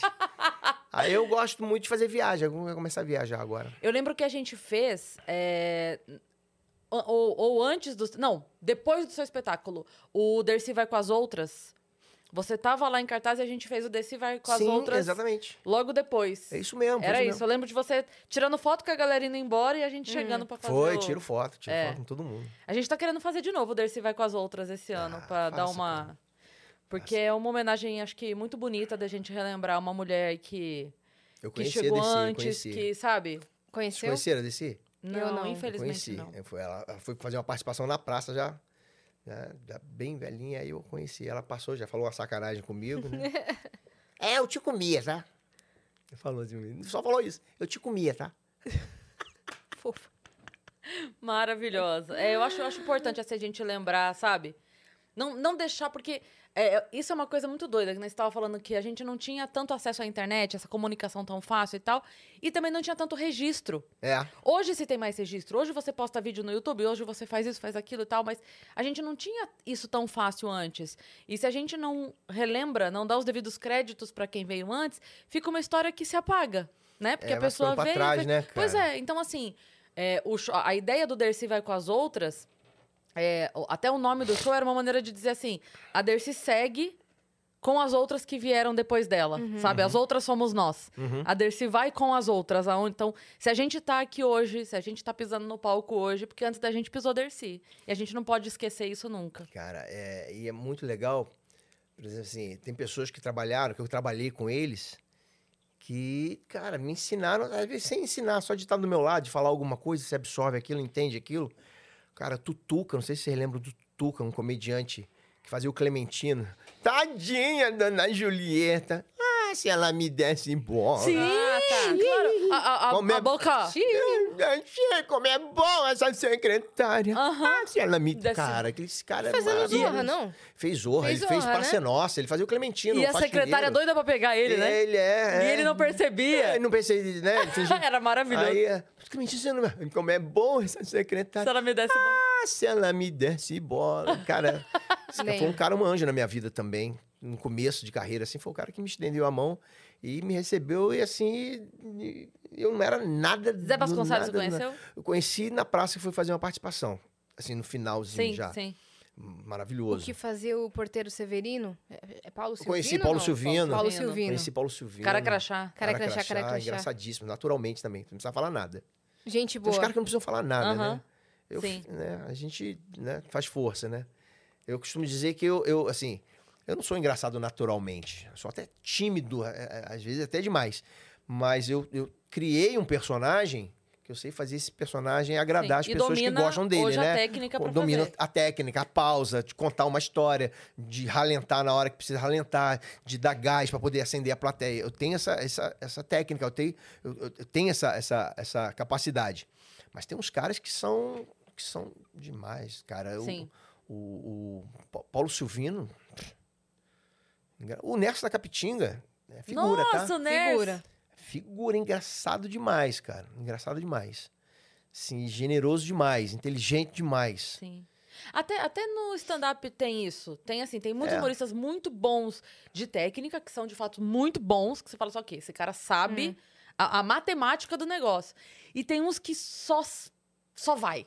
Só Vai, sobe lá e só. lá e fala, é. Sabe? O, o Chicó é um desses. O Chicó, cara, eu fui na gravação do especial dele agora, O toalete rapidinho. é, é de dar raiva. É, né? Porque o cara é só assim, ele só tem essa luz. E ele. Quantas vezes eu estar no camarim com o Chicó e ele tá me contando uma história, tipo, ah, aconteceu tal coisa comigo ontem. E eu falar, você vai falar isso no palco dele? Não, você tem que falar. Isso tá maravilhoso. F- f- Conta no palco isso. O Rômulo Belotti, que eu falei que vocês vão ouvir muito falar dele, qualquer hora dessa ele vai estar por aqui. Ainda falta um pouquinho que ele tem que caminhar um pouquinho mais ainda. Mas vai caminhar. Ele, ele, me- as histórias que ele foi. Ele contava uma história no show dele. E aí no camarim ele ficava me contando mais histórias. Eu falei, bicho, conta essa história. Ele só tinha 10 minutos de show. Aí chegou um momento que ele estava contando sempre a mesma coisa, a- né? A mesma abertura. Eu falei, vou forçar ele. Falei, ó, semana que vem você não precisa nem vir. Ele, por quê? Só vem se for com aquela história que você me contou da, da Branca de Neve. Ele não faz isso, pelo amor de Deus. Eu falei, não, então não precisa vir. Aí ele foi pra casa, né? Criou, escreveu. Azeitou aquilo, burilou aquilo. Foi, passou até 20 minutos. Aí já tá contando outra, entendeu? Porque isso, e contando no camarim. Sim. Eu falei, cara, bota isso no show, cara. Mas tem gente que já é engraçado de natureza, Sim. é impressionante. E aí eu, eu fui descobrindo a técnica, fui estudando, estudei, estudei, estudei no Senac, estudei no Senac, no Senac, me formei no Senac. E ele, e ele, e eu fui formando, fui né, formatando o personagem. E aí, claro que a partir daí eu consigo fazer outras coisas, né? Sim. No filme do, com, com, com o Rassum agora, o Vizinhos, eu faço um personagem que não tem nada a ver com, com, Bebeto, com o porteiro do Vai Cola, não tem nada a ver com o Américo, não tem nada a ver com o Paulinho Gogó. Eu faço um outro personagem que não tem nada a ver. Então, eu fui aprendendo a técnica de, de, de, de desenvolver caminhos diferentes, né? E a rádio me preparou muito para isso. Que rádio antigamente era só a voz mesmo, não tinha câmera. Hoje você vê o estúdio, né? Rádio ficou meio que TV. Então eu fui descobrindo essa técnica do rádio me ajudou muito. Eu fui descobrindo essa possibilidade de fazer outros personagens. Mas o grande, assim, o, que me possibilitou isso foi o Paulinho Gogó. Paulinho Gogó que me puxou, puxou o Maurício Manfrini. Geralmente é o contrário, né? O, o ator o Maurício Manfrini que vem, vem fazendo. Não, Paulinho Gogó Puxou é você. que foi me puxando e aí eu fui fazendo outras coisas. Tem alguma coisa que você ainda não fez? Porque você já fez cinema, já fez rádio, já fez TV, já fez tudo. Tem alguma coisa que você não fez ainda que você queira fazer? Podcast. Um seu? É o meu, né? Eu nem, tenho- nem teria tempo para isso, mas acho bem interessante. Ah, de repente teria. Talvez não com tanta frequência que a gente É. Aqui faz frequência. todo Mas, dia, é, né? Acho que eu tô falando, vocês É. fazem todos os dias, Todo cara. dia. Um por semana seria Mas será que interessante. não? Eu não sei. Ah, vinga, tem... uma- É o porque Pode assim, é você já do tem o Carlos seu... Alberto é um por semana, por É. exemplo. Ah, mas é o Carlos Alberto, né? E você, E você é, é o Manfrini. Ah, que Ah. isso, não tem nem comparação. Mas ah, eh, se você criar um conteúdo pro seu público, que já gosta de você, já te segue, já que você tem tanto cuidado em não gastar muito o teu personagem, Uhum. Gasta com você mesmo, gasta com o teu Não, público. podcast Paulinho Gogol eu não faria, porque aí eu. Vai... Porque o- Aí, o problema do humor é isso. O problema do humor é é você ter que ser engraçado o tempo inteiro. Sim. Por isso que é legal essa conversa aqui. Eu não tô, sendo, não tô tendo que ser engraçado o tempo inteiro. Se eu chegar rola, aqui, rola. Se eu chegar aqui e ficar. Aí tu me pergunta um negócio sério, eu te faço uma piada. Aí tu pergunta. Aí, aí tu fica. Hum, Mas caramba. tem gente que entra nesse vício, né? Então, é. Tem é, gente que é. cai nessa. Não, eu não. Eu sou bem é, é suave, até por, por, por entender que desgasta. Então, é, dar um exemplo. É, um, um programa me chama para ir num sábado à tarde fazer o Paulinho Gogó. Só que nesse, nesse programa, no palco, tem 15 artistas. Tem três grupos de pagode, né, todos maravilhosos. Tem, tem três cantores de, de forró, tem, tem mais outro humorista e tem um, um influencer. São 15 artistas no palco, programa ao vivo. Aí eu vou de Paulinho Gogó. Quatro horas de programa. E aí o cara que é meu fã fala assim: ó, ô, Cris, você não me conhece, a Cris não me conhece. Cris, o, o Paulinho Gogó vai estar no, vai estar no programa agora, show do, show do, show do, show do, show do, show mundial. Aí, quem é Paulinho Gogó? Cara, é sensacional, engraçado o jeito dele falar, as gírias, que ele, pô, ele troca os palavrões, troca por analogias, a gente entende o que ele tá falando, mas você não me conhece. Aí tu já vai sentar do lado da pessoa que é, que é minha fã, Pra ver? Pra me ver, pô. Ó, a expectativa que foi criada. Pô, esse cara é, é bom. Aí tá lá, começa o programa. O apresentador vai e mostra todo mundo os convidados. Tem 15 convidados. Apare- é, Eu apareci. Não falei nada. Desgastou minha imagem. Humorista, quando aparecer, tem que ser engraçado.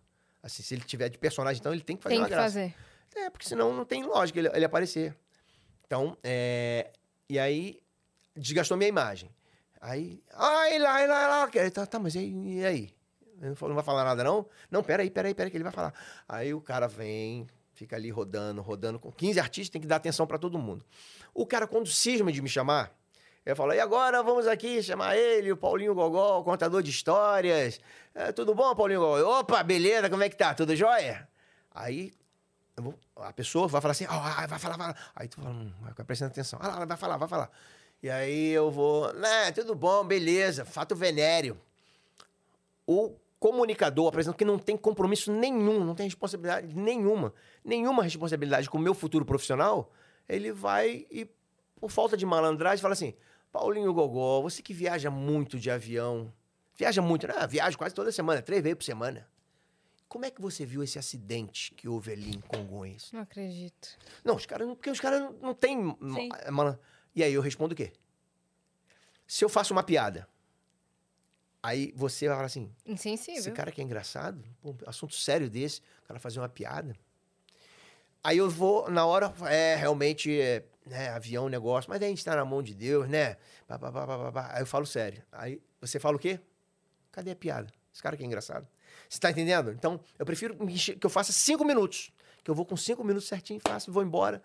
Então, é, é, senão você desgasta, você ficar ali falando, total. falando. Se eu fizer um podcast de Paulinho Gogó, falo, ó, estamos começando mais o podcast do Gogó, o Pod Gogó, não sei o quê, coisa e tal, babá. Fica à vontade aí. Eu vou ficar, aí vira uma pessoa falando, entendeu? Sim. Então, o Paulinho Gogó tem que aparecer, tem que aparecer e tentar o máximo para poder fazer funcionar a- aquele momento engraçado. Pode Sim. funcionar ou pode não funcionar, mas por super exposição, não deixa acontecer nunca, entendeu? Sim. Porque é um personagem que eu já tô há bastante tempo com ele, então pretendo ficar mais, hum, né, bastante tempo sobrevivendo às custas dele. Uhum. Eu sou o cafetão dele. Maurício Manfrini é o cafetão do Paulinho Gogó. E agora vem o segundo filme. Aí no Gogó do Paulinho 2, a gente grava em novembro, filma. A gente filma, porque o cinema não pode falar grava, Grava, filma. filma. Filma. Ah, como é que eu falo? Vou filmar um filme. Fica redundante? Não fica? Fica, vou filmar, Vou um, filmar filme, um fica filme. feio, fica feio. É. Vou filmar um filme, Uma, Vai filmar uma um filme. película. uma película, né? É. em novembro. E aí, em março, a gente grava os Farofeiros 2, que dessa vez eu vou levar, levar o pessoal para um lugar legal. Mentira, vai ser pior do que eu. E vai ser Vai ser lançado- praia, não? Não, não tá definido ainda não, Ah. mas vai ser um lugar bem ruim. e aí, aí agora ela vai lançar o, o Vizinhos agora, Vizinhos. pela Netflix. Uhum. E depois tem com o Ale Machado. Conhece o Ale Machado? Que gravou o, o, o Amor da Trabalho com o Rassum. Muito amigo do Rassum também. Ai, não lembro. Ale Machado. É uma diretora fora de série. Eu vou Não. gravar um, um com ela também, no final do ano que vem. Mas isso tudo ia ser, ia ser quando eu saí da praça. A gente ia fazer tudo Uhum. meio. que- Aí a pandemia veio tudo, deu uma separada em tudo. Você pensa em fazer outros estilos de filme, tipo drama? Faria. Se Faria? me chamar, faria, faria. Eu fiz, uma, eu fiz uma participação agora no filme O Porteiro. Fiz um delegado. Porteiro, do Alexandre Lino. A Só Cacau- é difícil ver você fazendo. Eu fiz um delegado. A Então, agente de público. É difícil imaginar você fazendo uma coisa. Eu vou ficar o tempo todo assim. Eu fiz uma participação especial. A é, acontece isso, a você. pessoa fica esperando. É. Mas fiz um delegado, não tem nada a ver com o Paulinho Gogol, um delegado mal-humorado, pé da vida. A Cacau Protásio fez a participação, a Aline, Ah. Aline Campos, né? Aline Campos, que fez o filme do Paulinho Gogó, fez o filme do Chorofeiros. Ah, vai verão, vem verão. Sim. Então, mas fiz um delegado, não tem nada a ver com nenhum. Aí a gente que fala assim, nossa, Paulinho Gogó tá diferente de Tá delegado. bravo, né? A gente vai falar, é. Aconteceu isso, sabe, quando o Rassum é, foi passar de perguntador para resposta do quadro do seu Saraiva. Porque ele era o perguntador. Ele Seu fazia o- Saraiva, o senhor por aqui. Ele Maravilhoso. te contou que mandava um texto pra ele? Ele recebia roteiro. Do seu Saraiva, o seu Do por seu aqui. Saraiva, o seu por aqui. Todo dia era. Ele recebia. Ele só falava, ele recebia. Ele falou que recebia o roteiro. Não precisa. Não tem como Eu esquecer. só pergunto. Mas enfim, aí ele fazia esse cara, que era ótimo, porque. Depois ele passou a fazer. Então, aí, quando perdemos, né, o... O Milani. o Vil- é, o Milani, aí deu um tempo, obviamente, né, e aí tentaram voltar o quadro com o Rassum. E eu falei pra ele, falei, Lê, te amo, mas não dá, porque você não é o Saraiva. O Saraiva é puto, o Saraiva é mal-humorado. A gente olha pra você, você é um fofo. A gente tem vontade de rir com você, não é, não é a... Porque o legal do Saraiva, a gente ria com o Milani porque ele falava... Ele tem aquela cara. Sim, ele é sisudo, não, né? não tô aqui, não. Franzido. Não, não estou aqui, não. Quem está aqui é um holograma meu. Maravilhoso. Entendeu? E daí, mas é isso, você fazendo um papel sério e jamais duvidando do seu talento pra fazê-lo. Mas a gente vai ficar na expectativa de. De ver um. Quero ter dinheiro com outra história. É, exatamente. A gente vai ficar ali falando, ai, cadê? Quero rir. Fiz a participação, já, o porteiro. O porteiro. É, do Alexandre Lina. que- tá- O Rosane Goffman tá participando, uma galera boa aí. Mas uma participação, fiz três, três, três diárias lá, delegado para resolver uma situação no filme. E o, o, o, o Você falou do Milani? O filho dele, o Carlo Milani, que é diretor, me dirigiu no Dono do Lar na última temporada e na última temporada do Vai Que Cola. Muito Caramba. bacana também, Carlo Milani. Então a vida foi, foi me levando, vai, vai, vai Nossa, cara, engendrando, o- o- vai. eu, o, pra mim, o quadro do Milani era o que valia o programa todo, assim. Pra mim. Era o meu preferido. Eu amava. o Milani na Saraiva. escolinha do professor Raimundo fazendo o seu, o seu Pedro Pedreira. Pedro Pedreira. Cara, Nossa senhora, é isso, covardia. É. Então, cara, tinha dia que eu tava na- gravando a escolinha, eu ficava olhando, sabe que você ficava olhando pro lado assim, ficava olhando, gente, Francisco Milani, Rogério Cardoso, Berta Loran, Nessa da Capitinga, Tom Cavalcante, fiz com Tom, na época eu fiz com Tom, Tom Cavalcante, é, Lúcio Mauro, cara, é um negócio Fafi muito Siqueira, maluco. Fafi Siqueira. Onde eu tô, tá ligado? Cara, era muito porque eu assistia a escolinha em casa e ficava brincando com meu pai. Pai, me, me matricula nessa escolinha. Olha lá. Cara, e a Cuidado com o que você pede. você É. pode receber, exatamente. Cuidado com o que você pede, você pode receber. É.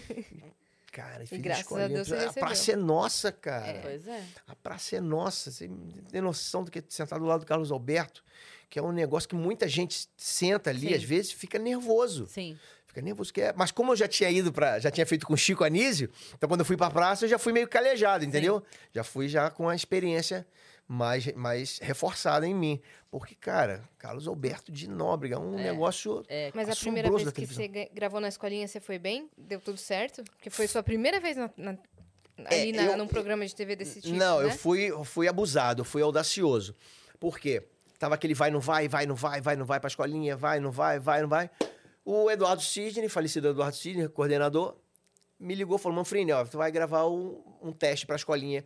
Esse teste vai ao ar, que a escolinha antigamente era dentro do Zorra. E eu fui o último a, a- a ser chamado. Vários outros humoristas foram chamados para gravar esse teste, foram a- ao ar. E eu não fui chamado. Eu falei, cara, acho que não vão me chamar, não.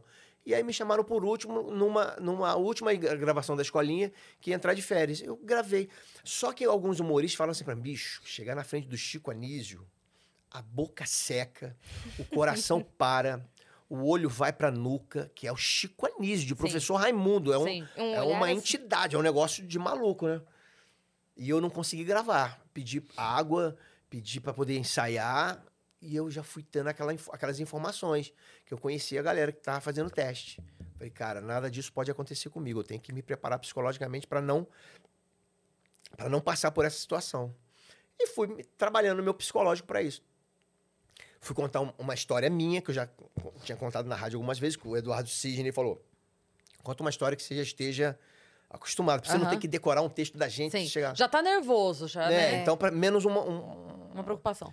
E eu fui, cara, e demorou, demorou, demorou, demorou, demorou, demorou, demorou, demorou. Eu fiquei umas cinco horas esperando numa, numa antessala lá no Projac, aquelas antessalas lá do- dos estúdios, né? Fiquei ali esperando e ninguém vinha me chamar. Ninguém. Só que eu fui bebendo água, bebendo água, bebendo água, foi me dando vontade de, de ir ao banheiro, de fazer xixi, né, cara? Eu falei, cara, eu não vou sair daqui, porque a hora que. eu- Sempre é lei de Murphy, né? É. A hora que eu sair, vão me chamar. Sim. E eu fui, fui segurando, fui segurando, fui segurando. Cara, foi me dando apertado. Aí fui ficando apertado, minha bexiga foi estourando. Eu falei, cara, eu não vou aguentar. Eu vou, eu vou no banheiro, senão vão me chamar, eu não vou conseguir fazer. Na hora que eu entrei no banheiro, que eu comecei a fazer xixi, bateram na porta. Manfrini, Manfrini. Pô, Jaime Henriques, coordenador, meu camarada pra caramba hoje em dia. Manfrini, vambora, vambora, o Chico tá te chamando, o Chico tá chamando. Eu falei, calma aí, bicho, tô fazendo xixi. Ele, porra, meu irmão, tu vai fazer xixi na hora. Eu falei, cara, eu tô há cinco horas esperando, na hora que eu vim fazer xixi, ele me chamou. Ele, não, pera aí, vai lá pra se te chamar. E você não tiver, tu pede a oportunidade. Que o Chico, cadê? Eu falei, ah, não tá aí, pera aí, vamos pra outra, entendeu? E aí eu fui, cara. Urinei só a metade.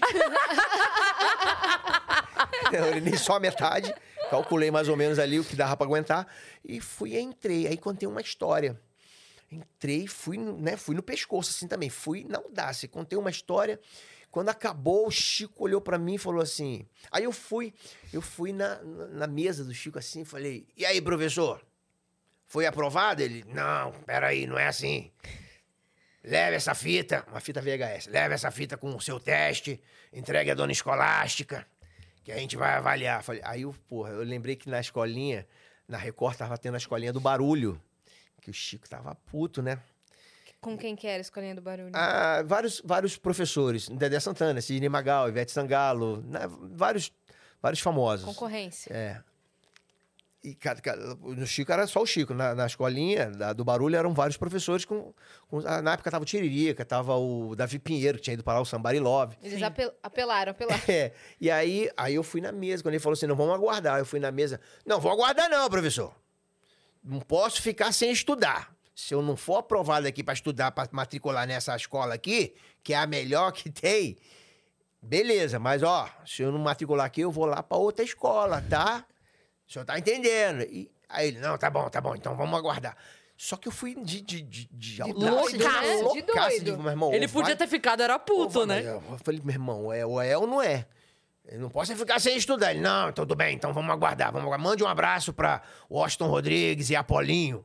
O Washington Rodrigues e o, o, o Luiz Penido. Eu falei, ah, vou mandar abraço para assessor de imprensa meu, que os- meus, meus amigos da Rádio Tupi que conheciam ele. E quando eu saí, aí ele, tá bom, tá bom, tá bom, vamos aguardar. Aí eu saí assim, eu falei, ó, professor, antes deixa eu dar um recado aqui pra dona, pra dona Sirene, acho que é Sirene, a Cláudia Rodrigues que fazia Aham. a faxineira. Dona Sirene, se eu não me engano. Dona, dona Sirene, ela, o que que foi? Ela fez escada pra mim, ela foi bacana pra ela. O que que foi? Eu falei, "Ah, aquele negócio que eu pedi pra senhora agitar pra mim, melou. Mas se a senhora quiser, eu dou uma agitada novamente. Ela, você me respeita, que eu sou pobre, mas eu sou limpinha, não sei o quê. E eu saí. Tá, é. Aí foi aquele oba-oba na sala, eu saí. Quando eu saí, cara, minha pressão baixou. Eu falei, cara, que Fiz merda, merda. que eu fiz merda.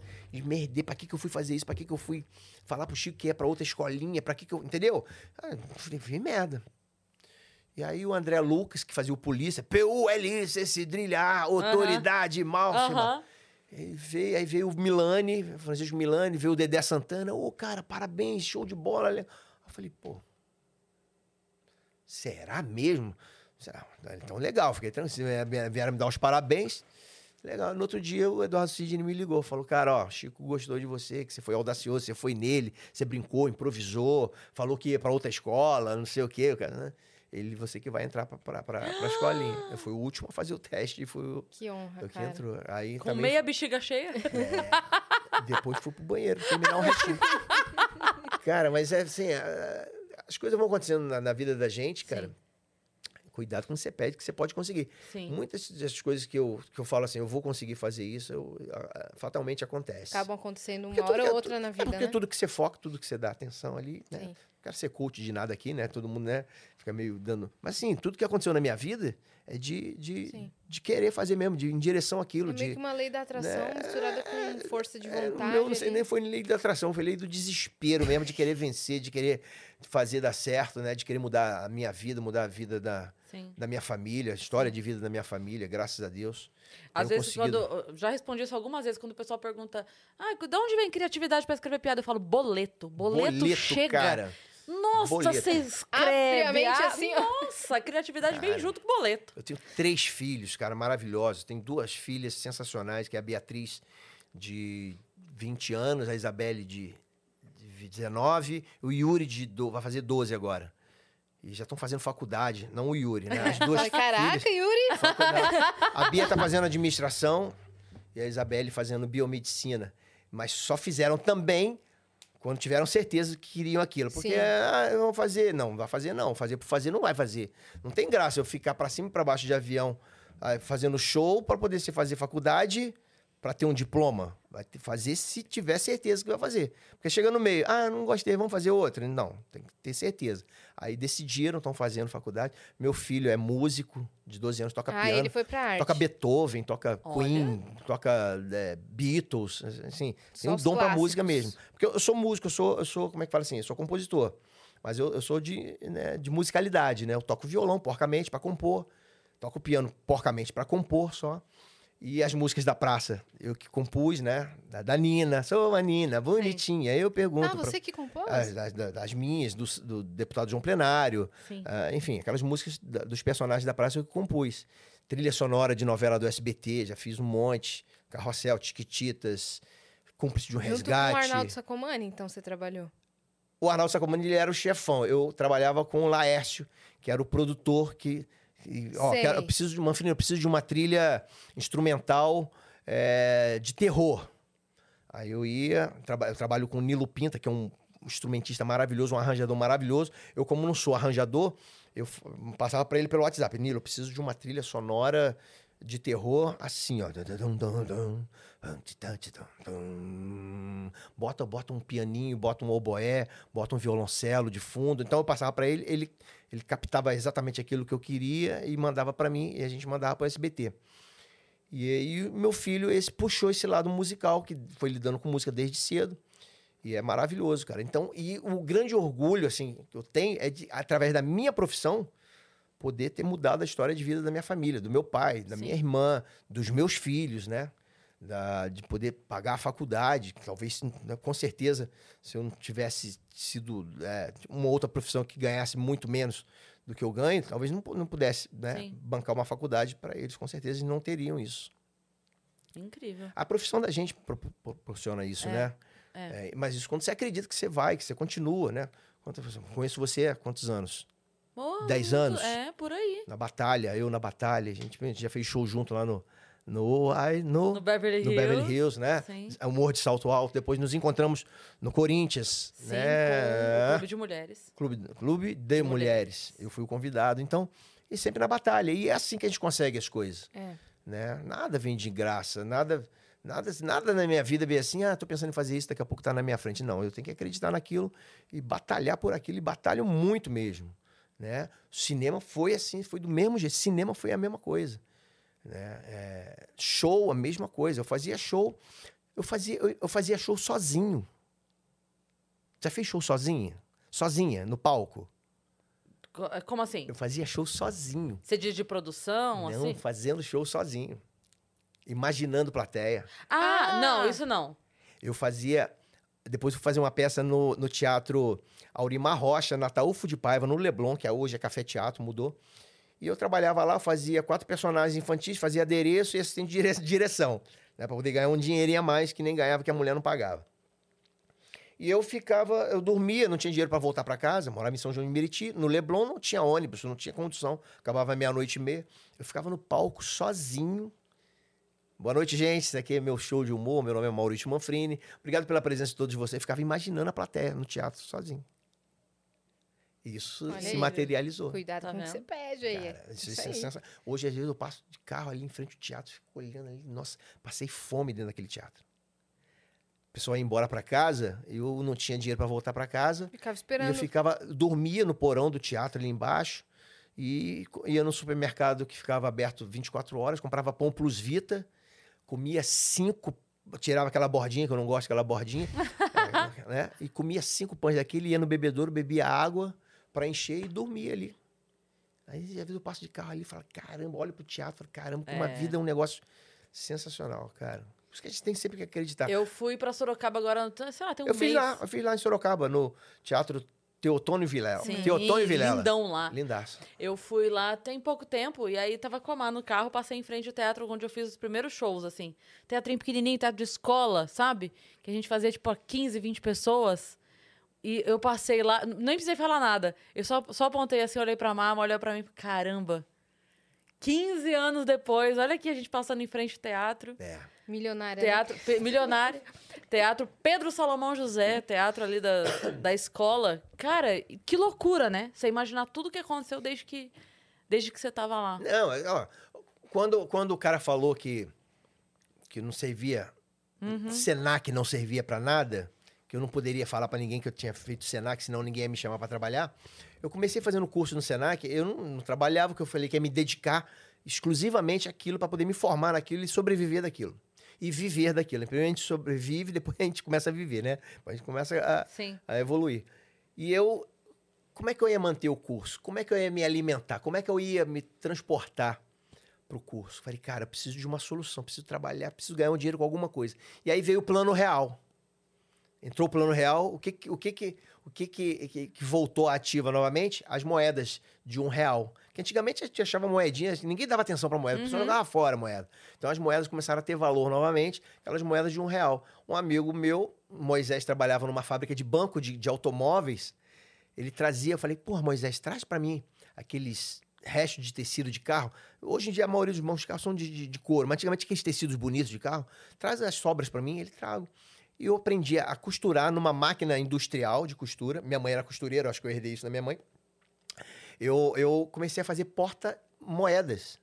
Com aquele tecido do pano de carro, botava velcro, costurava ela do lado avesso, depois emborcava ela, virava ela. Uhum. Eu ia para a estação de trem de Duque de Caxias, vendia os porta-moedas, vendia por um real, que era a moeda de um real. Eu tinha uma, um porta-moeda que eu guardava, que eu fiz o Aham. porta-moeda, eu guardava ah, as moedas de um real que eu vendia para poder as pessoas guardarem um- a moeda de dela. um real. Olha só que coisa maluca. Pegava o trem, ia para o curso do Senac, lá eu vendia porta-moeda para os alunos, eu almoçava, voltava para a Central do Brasil, vendia porta-moeda de um real para poder pegar o trem para ir para casa. Eu fiquei assim um tempão, me virando para conseguir fazer os cursos. E é- e aí, às vezes, eu passo na Central do Brasil, falo, cara, eu ficava vendendo porta-moeda ali. Fala, tá, é. Aí passava em frente, passa até hoje em frente o curso do Senac, fala, cara, aqui eu ruí. Aqui eu fiquei roendo beira de pinico aqui mesmo, aqui eu ruí o osso, cara. É, mas é isso, né? Qualquer profissão, acho que a pessoa tem que Sim. batalhar muito, Sim. né? E a, a nossa é. é- a, gente, eu tinha, a gente tem que matar um leão por dia, porque se não matar um por dia, no outro dia tem dois pra matar. É. Né? É, exatamente. Então matava um leão por dia. É isso mesmo. Caramba.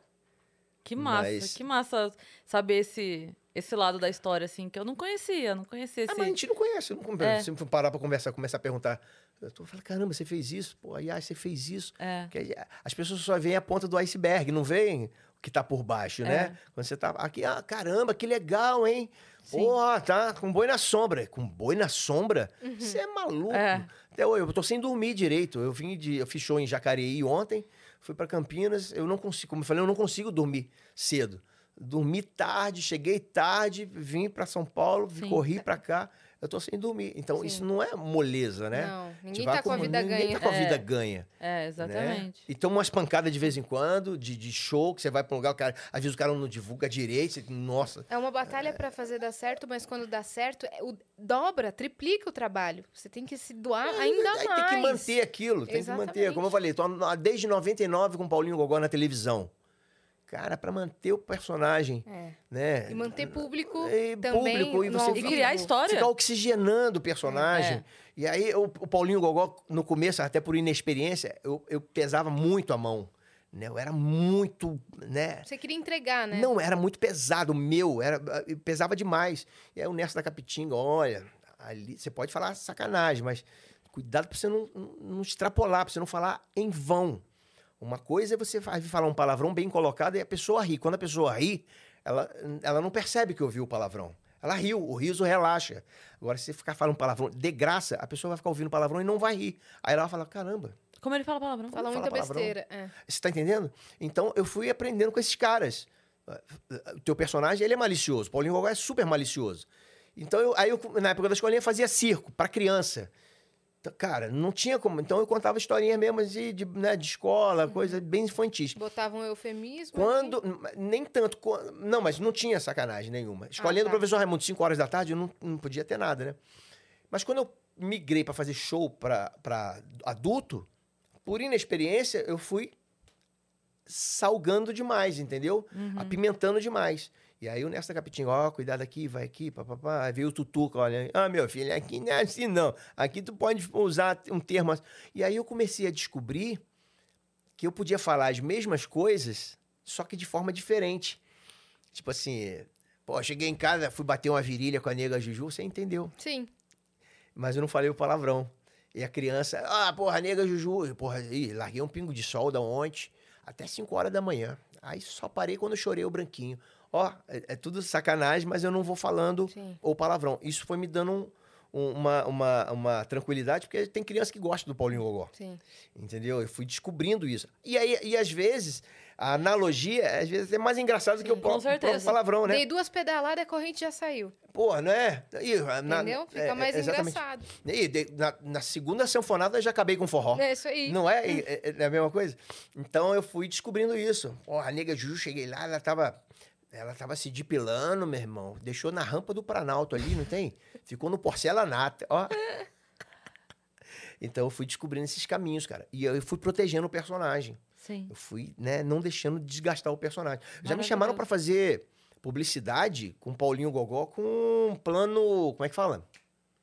Ah, quando a pessoa morre, gente. Plano. Funerário? Funerário. Caraca! Aí chegou no escritório lá, o Diego, pô, tem um plano funerário aqui querendo fazer. Falei que jamais, nada contra plano funerário, né? Mas o personagem que, eu, que as pessoas se divertem, que gostam. Vai linkar que- com o momento. Como é que eu vou associar esse personagem a uma, a uma, a uma. Como é que fala? A uma. Uma situação memória- triste, é. Triste pra pessoa. Falei, não, prefiro não fazer. É isso. Então, isso eu vou dando uma protegida no personagem. Eu não prostituo o personagem. Ai, dinheiro, quanto que é? Vou, pego e faço, entendeu? Hum, Vários, assim, eu não, Uhum. assim, não fiz até hoje, cara. Não fiz. Empréstimo. Pra empréstimo. Tudo a ver com o Paulinho Gogol, não tem? Quem não tem dinheiro, conta história. Se não tem dinheiro, vai no banco tal, faz um empréstimo, Esse é consignado. né? Tudo a ver com o personagem. Cara, já me chamaram umas cinco vezes. Não faço, porque eu já tive en- endividado. Eu sei o que é. Tem gente me ligando para cobrar, ameaçando Banco Central, Banco eh, Serasa, SPC. Então eu não posso usar o meu personagem, não posso usar eh, o cara que gosta, o idoso que gosta de mim, a fazer um, um empréstimo e, e a aposentadoria dele. piorar a vida induzir o dele. cara, entendeu? Não, não, Vai não linkar uma situação de desespero daí. É, é, tudo aquilo que eu, que, eu, que eu passei, não posso induzir. Então É, tem sim. coisas que eu não É, faço. ser bastante Incrível. cuidadoso, Isso então. é, é, tipo assim, não prostitu- prostituir o É. personagem. Entendeu? E graças a Deus eu tô até, até hoje com ele. Aí eu, gra- eu gravo música com personagem. Estou pensando em fazer um show com música, com cavaquinho, tocando cavaquinho, né? Botar humor e música e pagode. Eu gravei uma música com molejo. Ai, que que, legal! incrível. Quando o molejo estiver em São Paulo, traz aqui que vocês vão. Quero muito. É, Pô, né? Eu passo o contato pra você, cara. Por mas aí favor. é, é show de bola, cara. Por O favor. Anderson, É. o grupo inteiro é maravilhoso. Uhum, E sua voz encaixa, sua voz de Paulinho Gogol encaixa, encaixa bem com o a música né? tá no filme. É. Tá no filme, é, a música tá até no. Tá, tá no, tá no Spotify também. Não paga nada pra sonhar. Que é. Já pensou?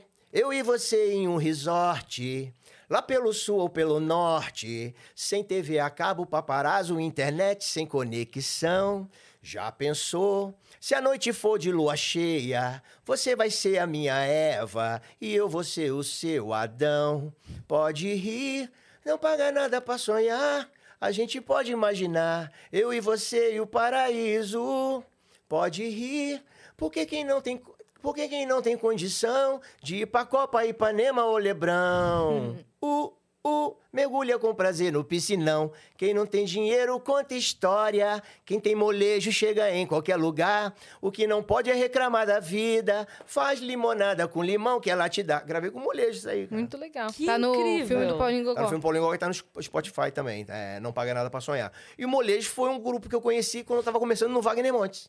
Nossa, Olha, Sabe? Nos encontramos no... E eles começaram a dar depoimentos em algum lugar. Que, quem é teu fã? Quem é o ídolo de vocês? No humor. Ah, a gente gosta do Paulinho Gogó, que a gente conhecia. E aí a gente se encontrou novamente. Que demais. E o Poxa, ótimas histórias. Ah, tem... Ótimas histórias, na frente. Que, Legal. que demais receber você aqui. Obrigada É, eu que por tô ter vindo. agradecido de bater papo. De... E, e você fala, conta uma piada aí. Pior coisa que tem pro humorista é, É, isso. horrível. Pelo Só que tem Deus. programa de TV que faz isso, né? Hã? Tem programa de TV Programa que... de TV não, programa de rádio tem tudo. Você É. vai... Conta uma sua aí, então. Não, e eu falo assim, ó, irmão. é que eu ia te falar do jeito que eu falo como sim, sim, comunicador sim, sim. na rádio. Não, vai, vai, vai, vai. Eu falo assim, irmão, não me peça pra contar a piada. Vai desenrolando comigo que eu vou vendo a possibilidade do que você Quando tá falando. der, eu falo. E eu falo sem você saber. Aí a gente pega todo mundo. de- Cara, é a mesma coisa falar assim: me pede uma piada. Estamos aqui hoje na rádio, não sei o que, FM. Estamos com o Maurício Manfrini e o Paulinho Gogó. Pra começar, Paulinho Gogó, conta aquela que você conta no show que todo mundo ri. Eu falei, pô, dá vontade de matar Meio o cara. broxante, É. né? Porque aí é, conta uma piada, você tira a espontaneidade Sim. do cara de contar a piada. Sim, sim. O legal é bater o E papo. se de você já quando. contar que todo mundo ri, você já começa alto e depois como é que você vai É, manter é, aquilo lá? É. Não, pra começo de conversa, aquela do show que todo mundo ri, eu deixo no show onde as pessoas pagam. É meu Ah. trabalho isso. Cara, Eu, tô- preciso dela no Sabe show. que comigo acontece um negócio engraçado? Ah. Com as histórias. né? Eu tô há muito tempo na televisão, como eu falei, então tem muitas histórias que são clássicas do Paulinho. Sim. A do enterro do Noronha, da maternidade, a da depilação, a, a do Silvio Santos, do Paulinho Gogó, foi fazer xixi, o Silvio Santos foi fazer xixi junto com ele. Então são histórias clássicas, que às vezes eu contando no show, fico contando durante muito tempo, eu começo a falar, ah, vou tirar essa história, tá muito tempo que eu conto. Eu tiro a história. Aí, no próximo show, o cara vai, pô, você não contou a história do enterro do Noronha. Trouxe meu pai pra assistir. Falei, cara, mas é porque eu conto há muito tempo. Ah, mas eu assisti, eu queria ouvir de novo. Era essa que ele queria. Aí eu queria ver a da maternidade. Aí eu queria ver a da, da- da depilação. Que nem música. É, mas eu falei, gente, é uma, você não enjoa da piada. Não, por causa do jeito de contar, das, das firulinhas, né? Do molho que você vai colocar. Sim, A da maternidade, a da, a da depilação é uma história que é curtinha. Eu fui colocando floreio nela, fui floreando, floreando, ela foi com 10 minutos e ela acaba porque tem que acabar, porque o pessoal vai rindo durante. Sim. Tem, tem que acabar. Então, então eu, às vezes eu não consigo tirar a história. Aí tô pensando em fazer esse de, de- música, né? Com pagode, com cavaquinho, Sim. de montar uma, uma, uma estrutura diferente. Não, o Matheus Ceará veio aqui e contou. Ele falou: Eu fiz um show em que era de, de improviso É, é, pra é. plateia falar assim: faz uma com tema tal. Aí ele abre pra plateia: Não, não quero tema, conta aquela lá de tal. Exatamente. Ele. As pessoas querem ouvir aquelas que É, é, parece música, né? Que um- aí tem gente também que reclama também. Ah, você tá contando a mesma história. Gente, Caramba. Não, aí tem gente que fala assim, é...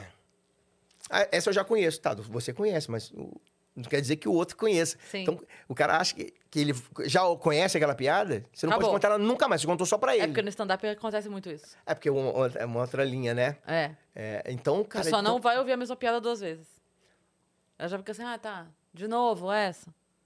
Será que não, cara? Não, não gosta. Cara, a pessoa quer sempre. Vou dar um exemplo de um cara que eu admiro bastante. Dois que eu admiro bastante. Né? Fora na bode, que está começando há pouco tempo. Ah, Murilo Couto. O que, que é o Murilo Couto Nossa, contando uma história? É impressionante. Murilo Couto fala Fenômeno. sobre essa almofada aqui. Ele vai falar. Vai, e você vai rir. Tá, mas se o ele falar- dele é eu escutar- perfeito. Se História eu de escutar o. Murilo Couto contando 50 vezes a história da almofada, eu vou rir. Sim. Ele contando a história do jato do Luan Santana. O jato, ele tem um jato. jato, jato. tem um Ele tem um jato. jato. Você tem um jato? Ele tem um jato. jato. Gente, ele tem um jato. Jato. É um Ele tem jato. Se eu fizer aquilo, ninguém, se eu fizer isso, Ele ninguém vai... falando jato já é engraçado. É o olho Se eu- dele, assim. Então, mas É. se- eu ouvir isso, eu vou rir todas as vezes. Será que a, a a pessoa que compra o ingresso não vai rir? É, então, é que, por exemplo, essa daí é uma específica, mas se a pessoa for no show do Murilo, ela vai querer um novo show quando ela for a próxima Cara, vez. vocês são geniais, porque como é que cria o tempo inteiro? É. Como é que tira o humor o tempo inteiro da banqueta, Meu. da xícara? Como é que vocês conseguem fazer Afonso isso? Padilha, Diogo Portugal. Não, os não, caras são não geniais. repetem show. Porque, pelo amor... Eu acho, que, eu acho que no show é um, e todo show eles gravam uma nova pra poder colocar o vídeo pra... É. É. E- essa do vídeo, eles estão testando. É. São, isso é Paulo genialidade. porque Vieira não- é um Paulo que. Vieira. Cara, Então, graças a Deus, as pessoas me pedem pra contar as mesmas. Igor Graças. Guimarães. As cla- Pronto, as clássicas do Gogó vai ser o próximo show. Clássicas As do As clássicas do. Gogó. Boa. É. Coletânea, Paulinho É. Gogó. É, é, porra, o, o Albani, Renato Albani, cara. É. Sim. Doidão. O jeito dele falar, que isso? É, que, tá maluco? Sim. Eu acho Cara, que nesse lance de interação com plateia, o Renato Albani engraçado. acer- acerta muito. É. Quanto o nome? Quanto o nome? Isso, ele acerta, ele acerta. Aí a pessoa fala, Almerinda. Almerinda. É, assim mesmo. Aí todo mundo. Aí o pessoal ri, não ri do nome dela, não. Ó, estão rindo do teu nome aí. Que isso? Vai, palhaçada! Aí, cara, é um negócio assim que eu fico vendo, eu fico, né, vendo, eu fico vendo o tempo inteiro. Eu não sei como é que vocês conseguem, pessoal de stand-up mesmo, clássico, criar a todo momento, tirar graça a todo momento, porque eu Faz um preciso... te- Você ficou 17 anos fazendo um texto novo toda semana pra praça. Não, mas eu pegava, não, mas eu pegava uma história que eu tinha contado há cinco anos, eu transformava. Como eu já dominava aquilo, eu adaptava, contava de maneira diferente, juntava com a outra que eu tinha contado há oito anos e virava uma coisa nova. Eu preciso, no meu show, eu preciso estar azeitado, eu preciso estar Sim. enquadrado, porque eu sei pra onde eu ando, eu sei o pino de luz na hora que eu sento, eh, entendeu? São histórias que eu tenho o início, meio e fim, são histórias interligadas. Por isso que eu nem interajo muito com a plateia, porque eu preciso desenvolver aquela história. Como eu fiz teatro, aquela coisa, eu- o que eu tô contando, Eu estou vendo, eu crio aquilo na minha mente para fazer as Sim. pessoas Eu também verem aquilo. Se eu estiver interagindo muito, aquilo se some na minha Sim. cabeça e eu quebro a imaginação Eu, das pessoas. eu também sou assim, sabia? Não é? Eu quase. eu- Eu a minha interação vendo. é zero. No enterro do Noronha, que eu falo, aí tá o caixão, tá o Noronha, tá a viúva fazendo carinho. Eu tô vendo o caixão, eu tô vendo o Noronha dentro do caixão, eu tô vendo a viúva.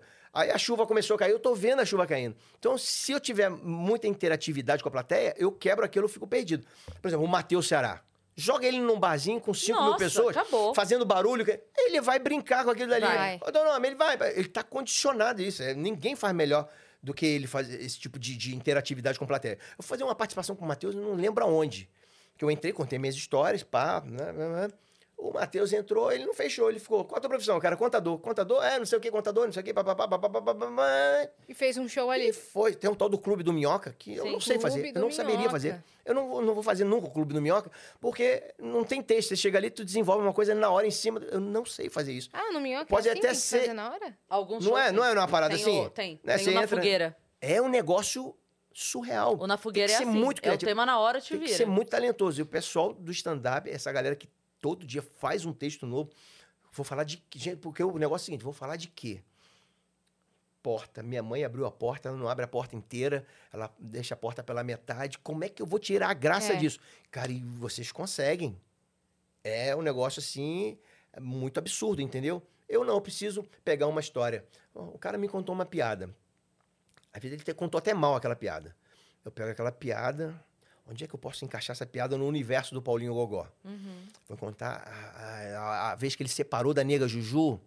Aqui cabe. Aí eu vou pegar esse argumento e vou burilar esse argumento, vou fazer ele ficar Pra verdade. naquela piada. Vou fazer ele virar verdade, vou humanizar essa história. Porque eu, eu- eu pego e humanizo as histórias, né? As histórias aconteceram comigo, aconteceram com a Nega Juju, com, a, com o Chico Virilha, com o Celso Bigorna, com o Birico Tico, com Elinho Gastrite, com o Chapoca, com Manteiguinha, com Suvaco, com Catonho, com Pinduca. São os amigos do Paulinho Gogó.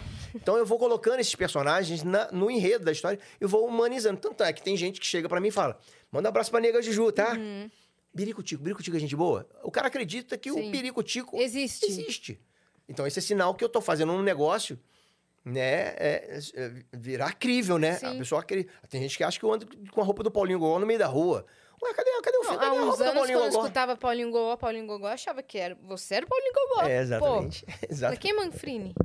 Quem é Manfrini? É, mas é, é isso mesmo. É o Paulinho Aquilo que eu Gogó. falei, o Paulinho Gogó é que puxou o Manfrini. É. O Manfrini criou o Paulinho Gogó, mas ficou no- ali, no- escondido, né? E o Paulinho Gogó é que veio puxando. Então, eu, a minha técnica é completamente diferente. Eu preciso pegar uma. Minha escola, Nesta Capitinga, é o Tutuca, é o Chico Anísio, que também fazia isso. De pegar uma história e humanizar aquela história e trazer para o universo dele. Eu preciso E a eu entrega. preciso fazer aquele show várias vezes para eu ter domínio sobre aquilo, de saber a hora que eu entro, aonde eu sento, a, história que eu conto aqui vai abrir uma luz aqui, aqui. Quando eu levantar vai abrir a geral, e aí um pino aqui no pedestal. pra eu preciso disso. Como é que eu consigo fazer cada dia um show diferente? Eu já tava morto há muito tempo. Agora, bicho, eu fico vendo Murilo Couto, ele conta um negócio do, do, do cara que cai e bate com a nuca no meio-fio. Você já viu isso? Esse não vi ainda. Não- Cara, ele faz o barulho da nuca do cara batendo no meio fio. Ele faz POC! Do jeito que ele caiu, ele não voltou. Mas o jeito que ele fala é tão engraçado que qualquer um que falar daquele jeito não vai fazer a É, graça. é verdade. Não vai ter a inflexão. Sim. E o Murilo Couto é A engraçado. entrega dele é maravilhosa. Igor. Guimarães Dormindo, é ele assim. deve ser engraçado dormindo. Sim, Né? sim. Ele dormindo, ele Sim. Ele de sentado chinelo. assim, mexendo no celular, já é engraçado. Não é, Aí você já cara. quer fazer piada com ele. É, Involuntariamente então, você quer fazer graça com ele. Às vezes ele tá. Mas eu não aprendi com essa galera. Eu aprendi É. com a galera da antiga, né? É outro, é outro. É, outra, é outro universo, né? É. Que eu me divirto pra caramba, cara. Você falou do, do Albani interagindo com a plateia. Tem um dia que ele perguntou: Você é da onde? Eu, cara, sou de São Paulo. São Paulo? Tá bom, mas quanto tempo você tá aqui em São Paulo? Cara, não moro aqui mais não. Então você é da onde? Mora onde? Eu moro no Mato Grosso. Que lugar? Aí falou o nome da cidade. Tá, mas você tá quanto tempo lá? Tô há 30 anos. Peraí, rapaz. Tô, tô- É. Peraí. Aí ficou uma conversa de Sim. maluco que não tinha fim. Mas tu mora aqui? Cara, eu não moro aqui não. Já morei É. aqui na infância, mas eu moro lá. Então por que você falou que é daqui? E ficou aquele negócio, bicho, e nego, ele falando do exame de. Foi. Que ele foi no, no- no urologista. Cara, é sensacional. Aí Maravilhoso. ele ficou com vergonha de tirar a roupa na frente do, do médico. Porque ele Que tem homem- a tatuagem. Não, porque tem, o- né, que o homem, quando tá com, pelado na frente dos outros, tem vergonha do, do pinto ser pequeno. Aí ele ficou ali, né, só fazendo um bolinho de arroz ali, debaixo da mesa, pra poder dar, uma crescidinha. Bicho, é engraçado. Ele tem uma cara engraçada. Tem. O sorriso dele é engraçado, o timbre de voz dele é Ele engraçado. tem a própria cara dele tatuada na bunda. Aí, Não é olha só. Na coxa. Na né? coxa. E aí? E o Caio Castro que tatuou.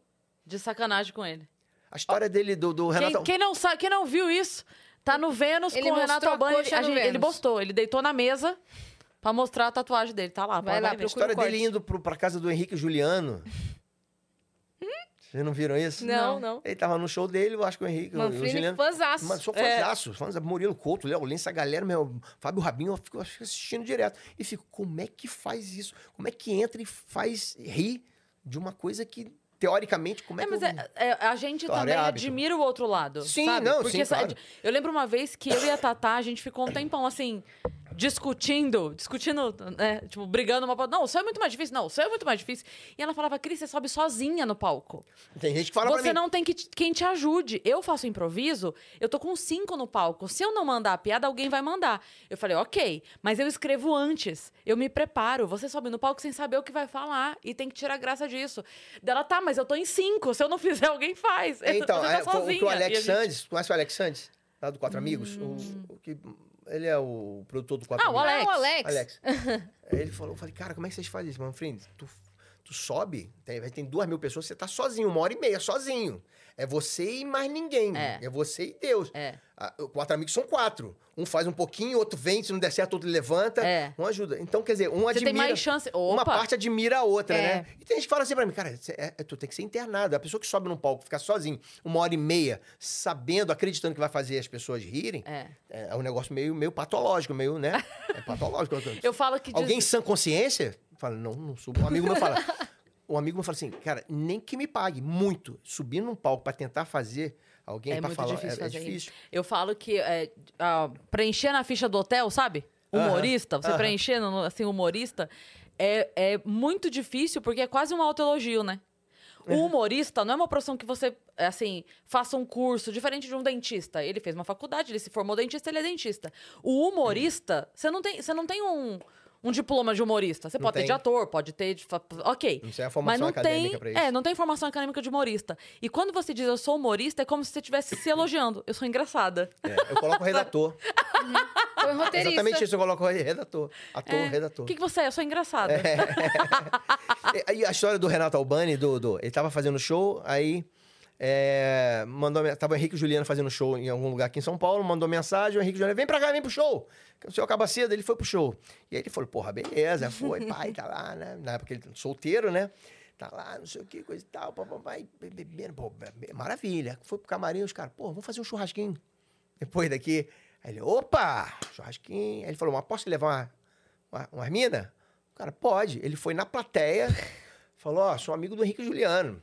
Churrasquinho na casa deles agora. Pô, as, as fãs do Juliano, duas, Claro. Vambora, irmão. Vambora. E ele já foi pensando besteira. Ele, porra, meu irmão, o couro vai cantar aqui, né? Hoje que eu vou entortar o pescoço da girafa. E foi. Entraram na van e nada, e nada. E ele pensando, moram longe, hein? Casinha longe de vocês. Acho que o seu- os caras começaram a dar uma risadinha. e aí, cara, entraram no aeroporto. Pararam na frente de um jato, assim, de um, avião. Ah. Aí ele, mas o que, que é isso aqui? Não, a gente tá indo pra casa. E como que pra casa? Você mora onde? Cara, ele mora em Palmas. ele mora em Palmas. Que Palmas? Ele conta pra ele, que Palmas? Tá maluco? Que Palmas? Tô com duas minas aqui, cara. Meu irmão, vamos... Aí ele falou, mas vambora. Pega- Entraram no jato, convenceu a, a menina a entrar no, no avião. Eles foram pra Palmas. Mas ele falou, mas meu irmão, vou pra Palmas, eu vou arrebentar. E já foi bebendo, foi bebendo. Tanto é que tem no vídeo, ele... Quem pilota o, o- o- avião é o, é o... Não sei se é o Henrique ou o. Um dos dois, é um, da- um dos dois da dupla Da dupla. que pilota o avião. E ele sentou, ele foi segurar no cara, falou, não, segura aí não, pega ele. Então, não, não, ele já, ia, ele já fez assim, não, não, não. Tá bebaço, bebaço, bebaço. Chegaram lá três horas da manhã. Ele falou, cara, chega três horas da manhã, em Palmas, menina, pá. Chegaram lá, tava a mulher do Juliano, a mulher do Henrique, com o filho no colo, pai, mãe, ele... Tava em família. Só levaram ele de sacanagem pra lá. Sim, churrasco churrasco. família. Não, nem churrasco teve. Começaram a passar um café e as meninas querendo ir embora. Ele, o Juliano, Henrique, as meninas querem ir embora. Ele, deixa aí. Tá maluco? Como é que deixa aí? A gente tá em Palmas. Pegou o avião, 11 horas da manhã, com as meninas e veio embora. A Que história é loucura foi né? essa? Que loucura é essa? Bebaço foi parar em Palmas de, de avião com os Você é caras. louco. Então, mas como é que tira a graça disso, É. cara? E ele- Assim, e ele contando muito essa engraçado. especificamente é, já é engraçado por natureza, Sim. né? A situação é engraçada. Mas como é que você pega um negócio e É, vai é- transformando? É. É o humor Deve- do cotidiano. né? E deve ficar em casa, né? Deve ser um negócio, o que, que eu vou botar aqui, o que eu vou falar aqui, que eu vou... Eu preciso da história, eu preciso de uma piada. Se o cara me contar uma piada e ela for mal contada, aí vem meu time, conta uma piada, minha- meu colega, aí eu pego aquilo dali, eu crio uma embalagem pra ela. Eu, eu, né, eu humanizo, coloco ela no universo do personagem, crio uma embalagem pra ela, pra poder fazer aquela piada, aquela situação ficar engraçada. Mas eu preciso contar isso várias vezes. Eu preciso contar ela no show de Campinas, e contar em Manaus, e contar em, em- no Mato Grosso, e contar em Porto Alegre, para eu ir azeitando. E quanto mais eu contar essa história, eu, eu fico mais seguro. Uma vez eu fiquei sete meses em cartaz no Norte Shopping, Teatro Miguel Falabella. Você deve conhecer. Vocês conhecem, que fizeram alguma coisa lá. Ou não? Não, eu, eu não. Teatro Miguel. Falabella no Norte Shopping. Mas já é um shopping assim. enorme no, no- No Rio- no Rio de Janeiro, que tem Ah, um teatro é- dentro. Não era onde tinha o Comédia em Pé?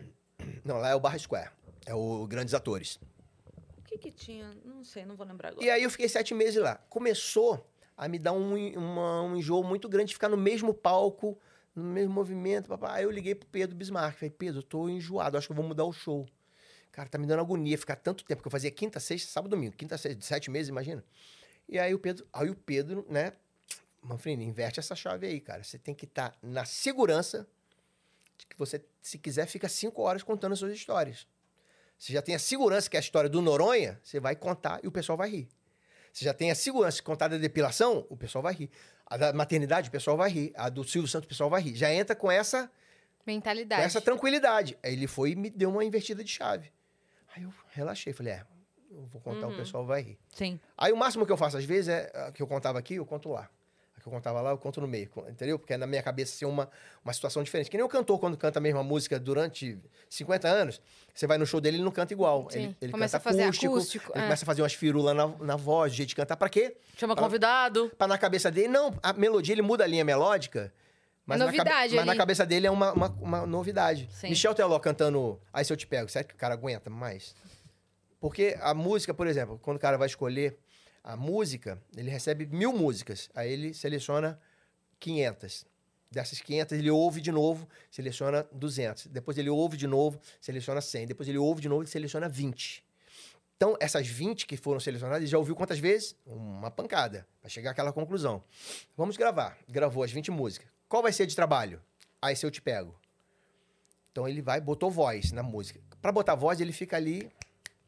Não, conserta aqui. Aqui estende, mastica mais, encurta mais. Quando lançou, já É. tá enjoado. Quando a música lançou, ele já não aguenta mais. E aí o que acontece? A música explode. Ele tem que cantar aquela música em todos os shows 50 vezes durante o mês. Então o cara não aguenta. Aí daqui a pouco ele começa a fazer um arranjo diferente, cantá-la diferente. Pra quê? Pra ele ter novidade na cabeça. Sim. Senão o cara não aguenta mais. Sim. E é isso. Muito legal. Obrigada, Paulinho, de ter vindo. agradeço. Paulinho, tá vendo? Não tem jeito. Não tem Paulinho problema, Manfrini. também Eu não estranho, eu não estranho. Tá eu já vendo? acostumei. É. Eu, eu que agradeço e desculpa a demora, tá? Demora do Imagina. quê? De, Valeu. ter, de, De ter de não vindo. poder. Valeu a pena não, esperar. Foi, foi tranquilo. Tá certo. Valeu tá a pena, foi ótimo. estúdio. Obrigado pelo carinho. Yas, be- obrigado. Tamo junto e menstruado. Quem não tem dinheiro, conta história. Obrigada, vocês que Valeu. ficaram com a gente até agora. Se inscreve no canal do Vênus, que a gente tá rumo a 300 bilhões de inscritos. Então se inscreve lá e segue a gente também nas redes sociais, ou Vênus Podcast, em todas as redes. Procura a gente lá, interage, engaja o nosso conteúdo em todos os lugares. Nas nossas redes sensuais, pessoais, arroba Yasiacine, arroba Cris Paiva. E sigam também Paulinho Gogó Verdadeiro, No né? Instagram, Paulinho Gogó Verdadeiro. E eu tenho um canal no YouTube, canal do Paulinho Gogó. Eu tô pensando em começar a fazer algumas coisas. Em breve podcast. Boa, em breve Eu não podcast. sei, eu não sei. Mas já se é, canal do inscreve lá. Paulinho Gogó, é coisa do Paulinho Gogó. Boa. Pra consultar a Canal agenda, do Paulinho tudo, Gogó. tudo no arroba Paulinho Gogó Verdadeiro. A agenda tá lá. É, tá lá. Boa. Né? É eu vou isso. É Beijo. isso aí. Beijo. E assistam o Vizinhos. Vizinhos, acho que em agosto, Netflix. E depois é, vem aí no Gogó do Paulinho 2, É Farofeiros isso aí. 2 E muitas outras e coisas. muitas É isso outras aí. coisas. Um beijo. Beijo.